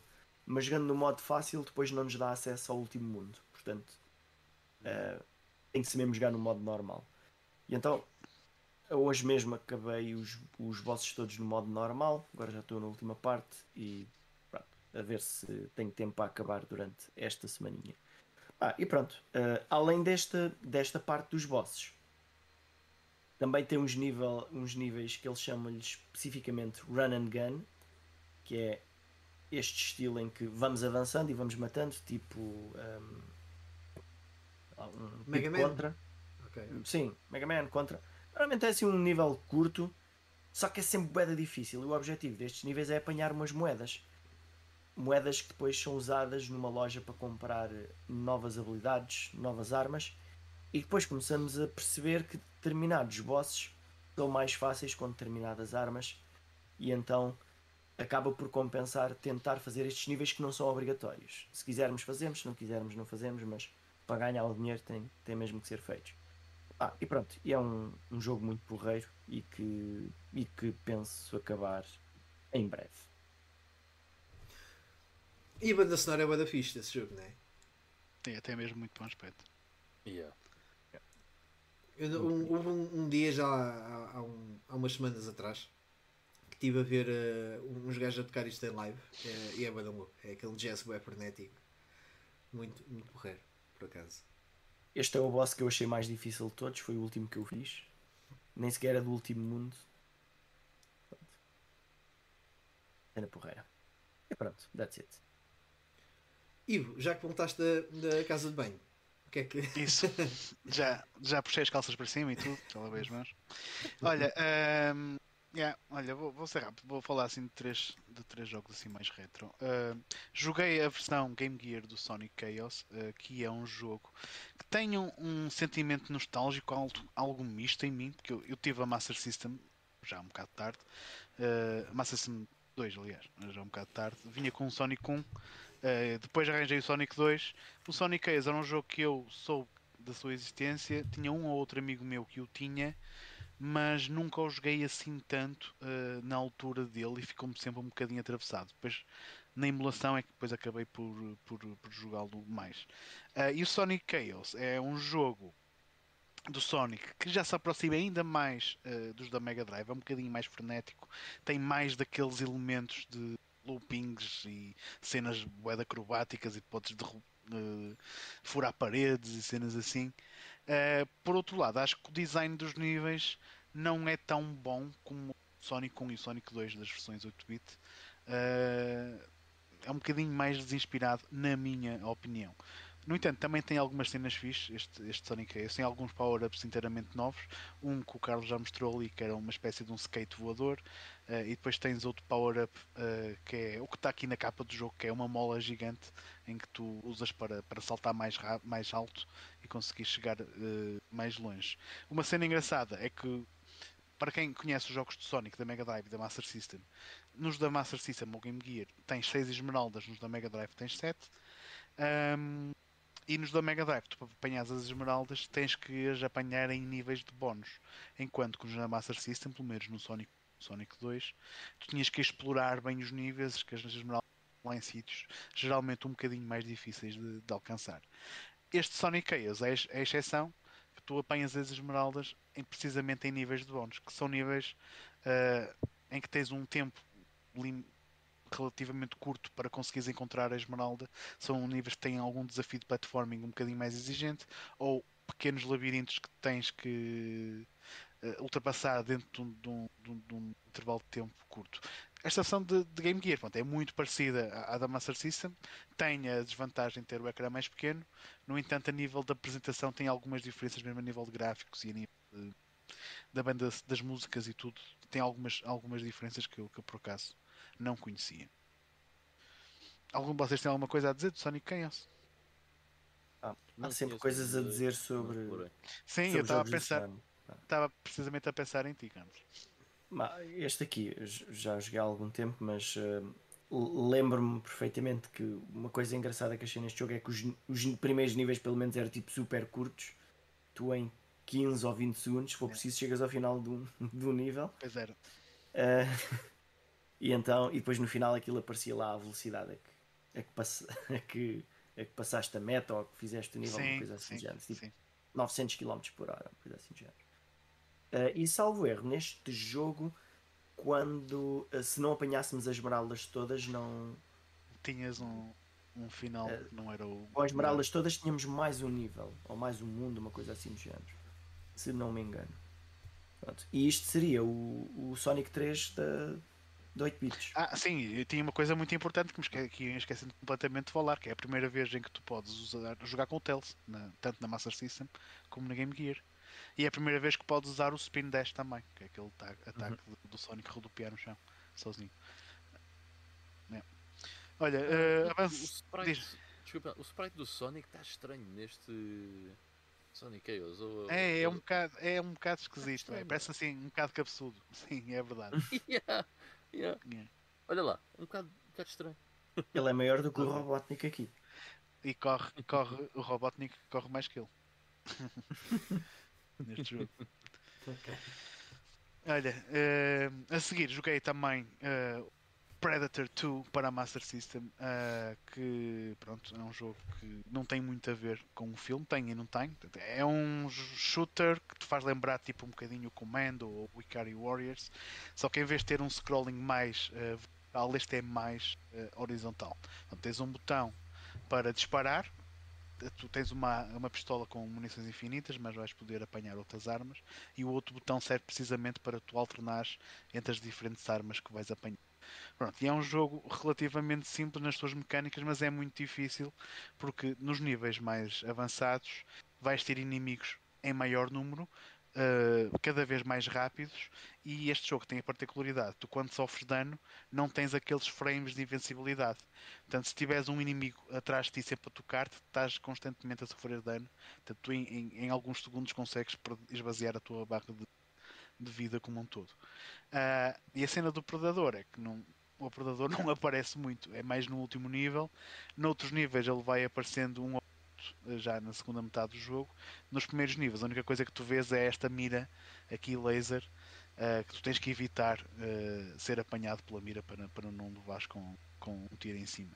E vais ter que salvar também reféns e tens que evitar que a mira do predador atire sobre os reféns. Dava jeito era que ela tirasse sobre os bandidos, mas isso, isso aqui não, não acontece. Até é um jogo um bocado difícil, mas uh, até acabou por ser uma surpresa. Não, não estava à espera que, que fosse decente uh, como até é.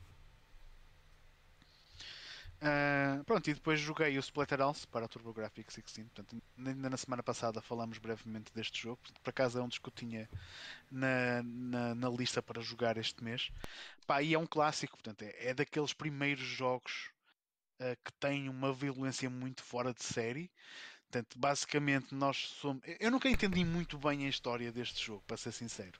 Mas nós basicamente acabamos uh, dentro tipo, de uma casa assombrada, cheia de monstros e criaturas grotescas, e nós vamos ter que salvar a nossa namorada. Ah, e depois temos esta máscara, que parece a máscara do Jason Voorhees do, do Sexta-feira 13, uh, eh, que é tipo uma máscara amaldiçoada. Pronto, e a cena, pronto, e, pensei neste jogo como uma espécie de um beat 'em up à moda antiga em que tu não só tens mesmo um plano para te mover. Portanto, é da esquerda para a direita ou da direita para a esquerda, não consegues mover-te num espaço tridimensional. Uh, e lá está, tens um botão para atacar e outro botão para saltar. Uh, a nossa personagem é um gajo todo bombado, portanto também não é assim muito ágil. Os saltos não são assim tão úteis para nos desviar uh, dos inimigos, mas temos que às vezes que nos desviar de alguns obstáculos. Pá, e como vocês estão a ver ali na jogabilidade, é um jogo mesmo com cheio de criaturas grotescas e bué de sangue. tens uma arma que é um barrote que mandas com os inimigos contra a parede, eles desfazem sem sangue e carne e não sei o quê. E, e, era um jogo mesmo visualmente muito hardcore para a altura em que ele saiu. Ele saiu originalmente em 88. A versão arcade é ainda mais grotesca do que a versão de PC Engine. Um, ah, e a versão de TurboGrafx, que é a versão americana, é ligeiramente censurada em relação à versão japonesa, uh, na medida em que tens uma ou outra referência a crucifixos e cenas assim que foram removidas uh, na versão americana, e a própria máscara do Rick, uh, que, que, nós estamos a ver aqui, é da versão de PC Engine japonesa, que é uma máscara muito parecida à do gajo do Sexta-feira 13, do tal Jason. E eles nos Estados Unidos trocaram a máscara por uma máscara vermelha, provavelmente para evitarem serem processados. Mas yeah, é, é, um jogo, é um jogo muito porreirinho. Uh, quero ver se em breve rejogo. Diz-me. A versão TurboGrafx 16, essa que, tem, que tá, tens uhum. aí que estás a mostrar, é a máscara dele está vermelha, é isso? Vermelha, sim. Que ah, é para não ser que é para não ser igual à do Jason. Ok. Ok. É mas um bocado é... estúpido porque a máscara é uma máscara de hockey no gelo. De Sim, mas. Yeah, mas... You know. A NHL devia processar a sexta-feira 13. Se calhar. certo. Não, mas uh, é, um jogo, é um jogo porreirinho, pronto, e, e, eu quero ver se também se aproveito para rejogar também a versão do Mega Drive do Splatterhouse 2, se calhar na próxima semana falo dele. Uh, e pronto, de resto, olha, também estou a jogar o Discworld Noir, Uh, mas falo dele para a semana, que ainda vou nem a meio do jogo. Ok, estou curioso para, para saber as tuas impressões sobre o Noir, ainda não joguei. Envelheceu o de mal, mas depois. Ok, ok, ok. okay. So, em relação ao, ao, ao Splatterhouse, há dois jogos da, da PS2 que, que fazem-me lembrar, lembrar bem esse ambiente, que é o Manhunt e o um, The Suffering. Ah. Tem muito, muito esse ambiente gore de. Aí, man, este vosso, este vosso cara está a mostrar ainda me chateou um bocado, meu, que é um gajo que ressuscita os zombies e cada vez aparecem mais. Portanto, tens mesmo de matar aquele é. gajo rapidamente. Uh, já agora, isso corre na do ORX ou emulaste? O... Não corre na do ORX porque. Não, o... não é region free. Não é region free. Para cartuchos, okay. para CDs. É. Mas eu tenho uma, uma, PC, uma, uma turbo ah, também. CDs, é. Tenho, eu ah, tenho uma turbo. Ah, pois tens. Yeah. Yeah. Yeah. Yeah, Mas eu joguei a emulação. Sem o save state, um gajo tem que memorizar mesmo muito bem de onde é que os inimigos vêm, quais é que são os padrões de ataque dele, porque o teu personagem não é muito móvel. E tu tens uma barra de, de energia que te dá 5 hits e não tens medkits, não tens maneira de, de recuperar a vida. God, yeah, old school. Mesmo. Okay. Mas por acaso, desculpa, agora que falas nisso, eu já andei a pesquisar porque não, não queria muito estar a, a gastar a minha turbo e queria aproveitar a, a, RX para jogar tudo que tenho aqui. E há adaptadores para tu conseguires correr cartuchos uh, de turbo numa PC Engine e vice-versa. São é boeda caros, mano, não justifica o preço que pedem por uma coisa daquela. Acredito, é. acredito. Até porque da turbo muita, muito pouca coisa provavelmente vai, vai compensar uh, para ter yeah. o adaptador. Oh, capa. Uh, eu antes de passar a palavra ao Ivan, hoje vamos fazer diferente. Vou, vou eu primeiro. Fazemos aqui um, um, um Z do nosso, da nossa imagem, das anelinhas. Uh, ao Ivan, não, ao Lenin. O Lenin é que parece que quer falar aqui. Sim, o está aqui mesmo a querer aparecer. um, eu, epá, eu ainda estou no Final Fantasy VII também vai ser uma, uma, uma opinião muito rápida daquilo que, que se tem passado na, na última semana. Estou no último CD, estou mesmo a fazer aquelas uh, quests finais. Uh, tem, tem sido curioso porque eu, quando não estou a jogar o jogo, estou nas minhas leads a pensar uh, no tempo que vou passar com, com, com os videojogos. Uh, penso, é pá, se calhar vou, vou cagar nas Ultimate Weapons e isso e vou, vou já ver se finalizo isso. Já estou mesmo na reta final. Só que assim começo a jogar o jogo, estou uh, a passar um momento muito porreiro com ele e tem-me dado muita vontade em, em continuar a explorar. Já agora, Carlos, tu estás a mostrar, deve ser uma versão mais HD que tem com esses bonecos todos. Esta, uh, esta por acaso é de PC. É de PC, toda, todas chibi. Um, gosto muito mais do aspecto uh, pixel art do pixel art não desculpem uh, o, o aspecto pixelizado do, do, da PlayStation. Uh, e basicamente é isso. Mas talvez o acabe durante esta e a próxima semana e se calhar para a semana já trago mais qualquer coisita nova. That's it Ok. Eu, eu, também vou só falar de duas coisas que no fundo já tinha falado um bocado semana passada. Um, esta semana simplesmente acabei o Prehistoric Man da Super Nintendo, que como eu já havia falado, eu pensei que era um porto do Prehistoric 2, mas afinal é, é basicamente um Prehistoric 3, é um jogo completamente diferente. Um, o jogo tem 21 níveis, se eu não estou em erro agora, 21 ou 23, já não me lembro muito bem. Um, mas é um jogo ainda bastante, bastante longo. Epá, e é um jogo muito, muito, muito, muito fixe. Um, acho que é, sem dúvida, uma hidden gem da Super Nintendo. Acho, acho que não há muita gente que fale deste, deste jogo. não menos. há, não. Yeah. E eu acho que este jogo é muito fixe. Primeiro tem umas Vê-se mais a falar do, do, do Joe Max e assim, não é? desculpa? Do Joe Mac. Dos Joe and Mac, yeah, yeah, sem dúvida. Ou dos Chuck Rock. Um, Sim. Eh, eu, não, por acaso, sinceramente, não joguei nem os Joe and Mac nem os Chuck Rock, que são jogos assim dentro deste aspecto. Um, mas achei que este jogo é muito fixe. Portanto, eh, é uma. Eh, tem muitos níveis, é muito variado, tem muitos personagens engraçados, tem um humor porreiro. Uh, os gráficos são muito fixes, tem boas animações. Uh, não há assim nada muito negativo que possa apontar ao Prehistoric Man, é mesmo muito fixe. E acho que hum, para público se calhar hoje em dia queira experimentar um jogo um, da Titans que seja bom, ou seja, se quiserem conhecer outra coisa que não seja o Superman 64 e o Robocop, um, a Titans fez coisas muito fixes e este acaba por ser se calhar o melhor jogo uh, que eu joguei até agora, daquilo que eles fizeram. Uh, é realmente um jogo muito fixe, muito bom uh, pá, e muito, muito pouco falado. Fico com pena disso. Portanto, experimentem o Prehistoric Man. Sabes o que é, Ivan? É, é o problema. quando se fala de Super Nintendo, há, uma, há uma, uma opinião na internet que é muito americanizada.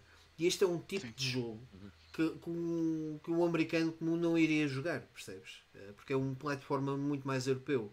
Eh, e talvez esse seja. Lá, deve ter saído, mas talvez seja mesmo esse o problema do, deste jogo, porque realmente tem um aspecto bué fixe. Mesmo a personagem está sempre a rir, as animações são bué fluídas, está, está com muito bom é aspecto. Muito fixe, Ele saiu yeah, lá. Yeah, e aquela animação dele a correr também está. Sim, sim, está, está muito, muito bem feito.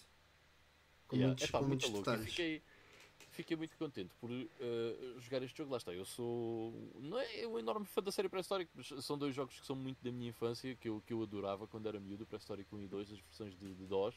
Um, ehm, dos primeiros jogos que eu realmente jogava imenso, imenso, imenso. Um, ehm, e fiquei muito contente de experimentar isto e ver que é uma coisa diferente. Yeah. Uh, que ainda por cima é muito bom. Yeah. fiquei mesmo muito contente um, ehm, com isso. Uh, portanto, yeah, uh, se quiserem experimentar alguma coisa desta série, uh, esta é se calhar a vossa melhor opção. e olha, por exemplo, aqui como agora está a passar aqui em vídeo para quem estiver a ver isto na versão vídeo, este Parece nível aqui, espetacular. Exemplo, yeah, muito fixe. E lá está, é mais uma daquelas situações em que há criatividade, as animações são bem loucas, é diferente, há níveis diferentes para explorar. Pá, é muito fixe. Um dos itens parecia batatas fritas do McDonald's. Sim, uh, sim, tens batatas fritas, eh, Coca-Colas espalhadas pelo mundo. Foi bem engraçado. um, enfim, Prehistoric Man, uh, excelente plataforma, pá, gostei muito. Um, uh, Tough as Nails, os, os, últimos níveis de Jesus Christ. Mas pronto. Um, e depois, o outro jogo que acabei foi então o Beyond the Steel Sky, que acabei mesmo antes de vir para aqui para o podcast, para fazer o podcast, portanto até vir estava a acabar o jogo. Um, e este Beyond the Steel Sky, uh, eu tinha dito, uh, comentado que também tinha acabado o Benita Steel Sky, portanto, que é o, o, o, outro jogo desta, entre aspas, série, que é um, dos point and clicks mais uh, conhecidos um, dos anos 90 para PC, se não me engano é de 94, o Benita Steel Sky, um dos grandes marcos em termos de point and click, e este é um jogo que saiu em 2020 e que saiu físico em 2021, no fim de 2021. Um, para as consolas mais recentes. Um, pá, este jogo uh, eu estava com algum receio do que é que iria ser por, devido ao Benita Steel Sky ser o Benita Steel Sky, né? ou seja, é um jogo muito conhecido, muito marcante. Estava um, com algum medo, mas agora que eu acabei, um, não tenham, ok? Porque este jogo é fabuloso. Uh, e fico muito contente deste jogo ser fabuloso. Ajuda muito jogar o Benita Steel Sky porque há muitas referências daquilo que aconteceu na storyline desse, desse jogo para perceber o que se passa aqui no, no Beyond the Steel Sky. Um, embora não seja obrigatório, ajuda bastante. Um, e fiquei muito contente ao acabar este jogo porque este jogo tem um, uma história que não é nada de transcendente, mas o que faz dele muito, muito, muito interessante é o mundo uh, que nós vamos explorando. É um mundo relativamente. Um, uh, restrito, ok? Daquilo que podemos explorar da grandiosidade que, que aparenta ser uh, Union City, onde o jogo se passa. Uh, temos acesso a muito pouca coisa dessa cidade, mas as conversas que temos com os personagens, os personagens em si, o, a escrita, está tudo, tudo muito, muito, muito fixe.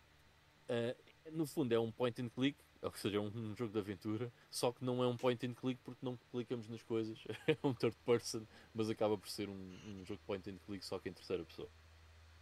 Um, epá, e gostei mesmo bastante deste, deste jogo, é muito, muito, muito fixe. Um, é um daqueles jogos uh, tipo Double A uh, ou One A, estás a ver? É mais One A do que Double A. Uh, que se calhar não é para toda a gente. E eu fui checar por curiosidade qual é que era o score no Metacritic dele e era 70, acho eu. É bom. Uh, com algumas notas assim. É razoável, sim. Com algumas notas menos boas, tipo o Games Podcast deu 4, o que é que foi uma cena assim do género. Qual foi a tua um, média no secundário? Pá, não posso dizer aqui que é para não envergonhar as Pronto. pessoas, mas foi 19.3.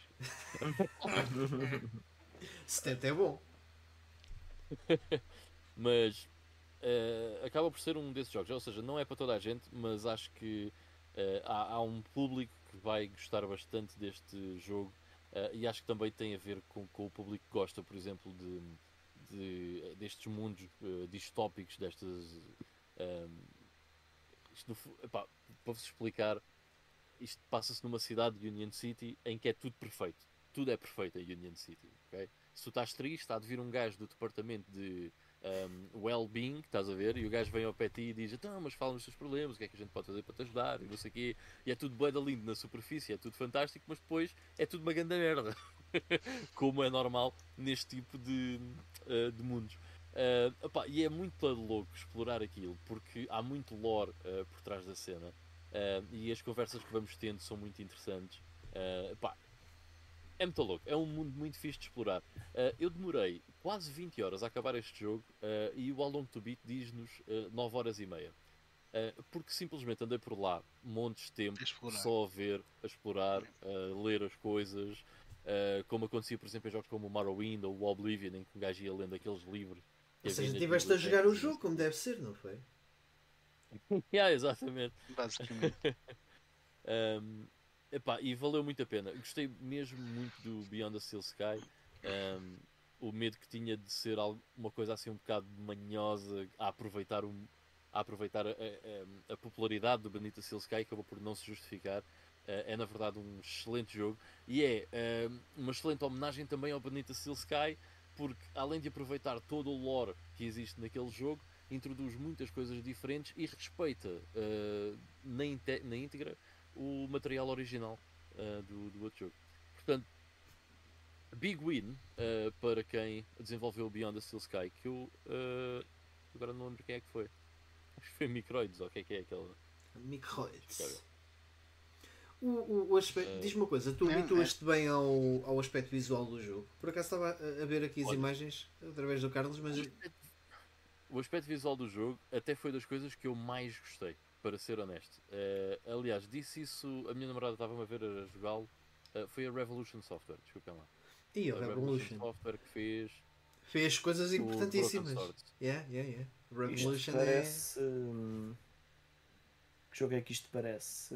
Um...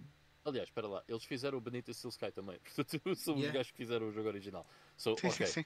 São eles, são. Daí, daí se percebe o porquê do jogo estar tão bem conseguido. Parece uh, Borderlands, mas... se o estilo, não? O sim, estilo gráfico é... Yeah, é uma espécie de cel shading meio cartoonist. É.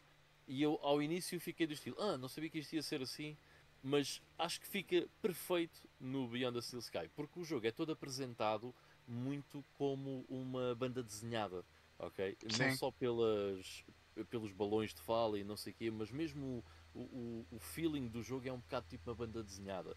Um, mesmo, há cutscenes mesmo em banda desenhada e isso tudo. Uh, portanto, achei que ficou espetacular. E já agora, uh, isto na, eu estava a jogá-lo na Series X e ele fica mesmo Uh, ele é enhanced para a Series X, basicamente é, mete aquilo em 4K.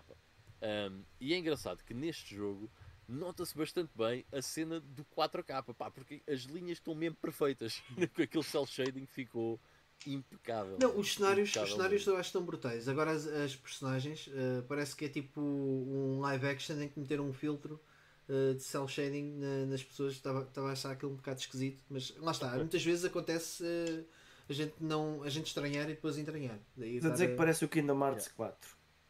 Que o personagem não encaixa bem no mundo. Lá, tô, tô, tô, podemos podemos até dizer que it grows on you. Um, yeah, yeah, mas yeah, é muito fixe, meu. muito fixe. Gostei mesmo, bem, recomendo vivamente. É, eu, também, eu também gostei o, do, do original e pelo que vi, a nível de jogabilidade do, dos vídeos que está aqui o Carlos a mostrar, eu vou querer jogar este, sem dúvida. Yeah. Muito bacana curti mesmo muito. Eu ainda, Porque é aquele, é aquele jogo de aventura, é um bocado aquele jogo de aventura que te faz lembrar também, de certa forma, a parte da exploração dos jogos da Telltale. Uhum. Sim, sim, é um sim, point sim. and click, mas em que tu podes explorar, mas tem uma interface que me parece porrer mesmo para a parte mas, de, de, interagir é, com objetos e assim em termos de exploração e interagir e não sei o quê, é muito melhor do que um jogo da Telltale. Porque um jogo Sim. da Telltale, por exemplo, numa consola, quer dizer, é diferente, não é melhor, é diferente. É diferente. Mas o jogo da Telltale, no fundo, tu, é um point and click, por e do, estás a ver? Sim. Enquanto que aqui é. Lá está, tu exploras livremente. É e, no, e, nos da, e nos da Telltale, tu não tens assim tanta liberdade de exploração quanto isso. Não, aqui tens um pouco mais. É. Tens mais. Oh, capa, uh, então ficamos uh, com o Playing Now uh, feito. e com isso também fica feito o nosso programa.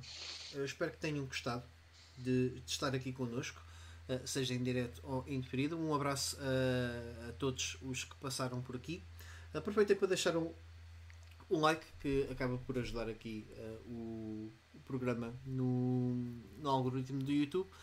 E à partida vamos nos ver uh, no próximo domingo, aqui mais ou menos pela mesma hora. Tchau, tchau. É Páscoa, portanto vamos ver. Ah, pois é. Assim. Fiquem bem, malta. Tchau. Tchauzinho.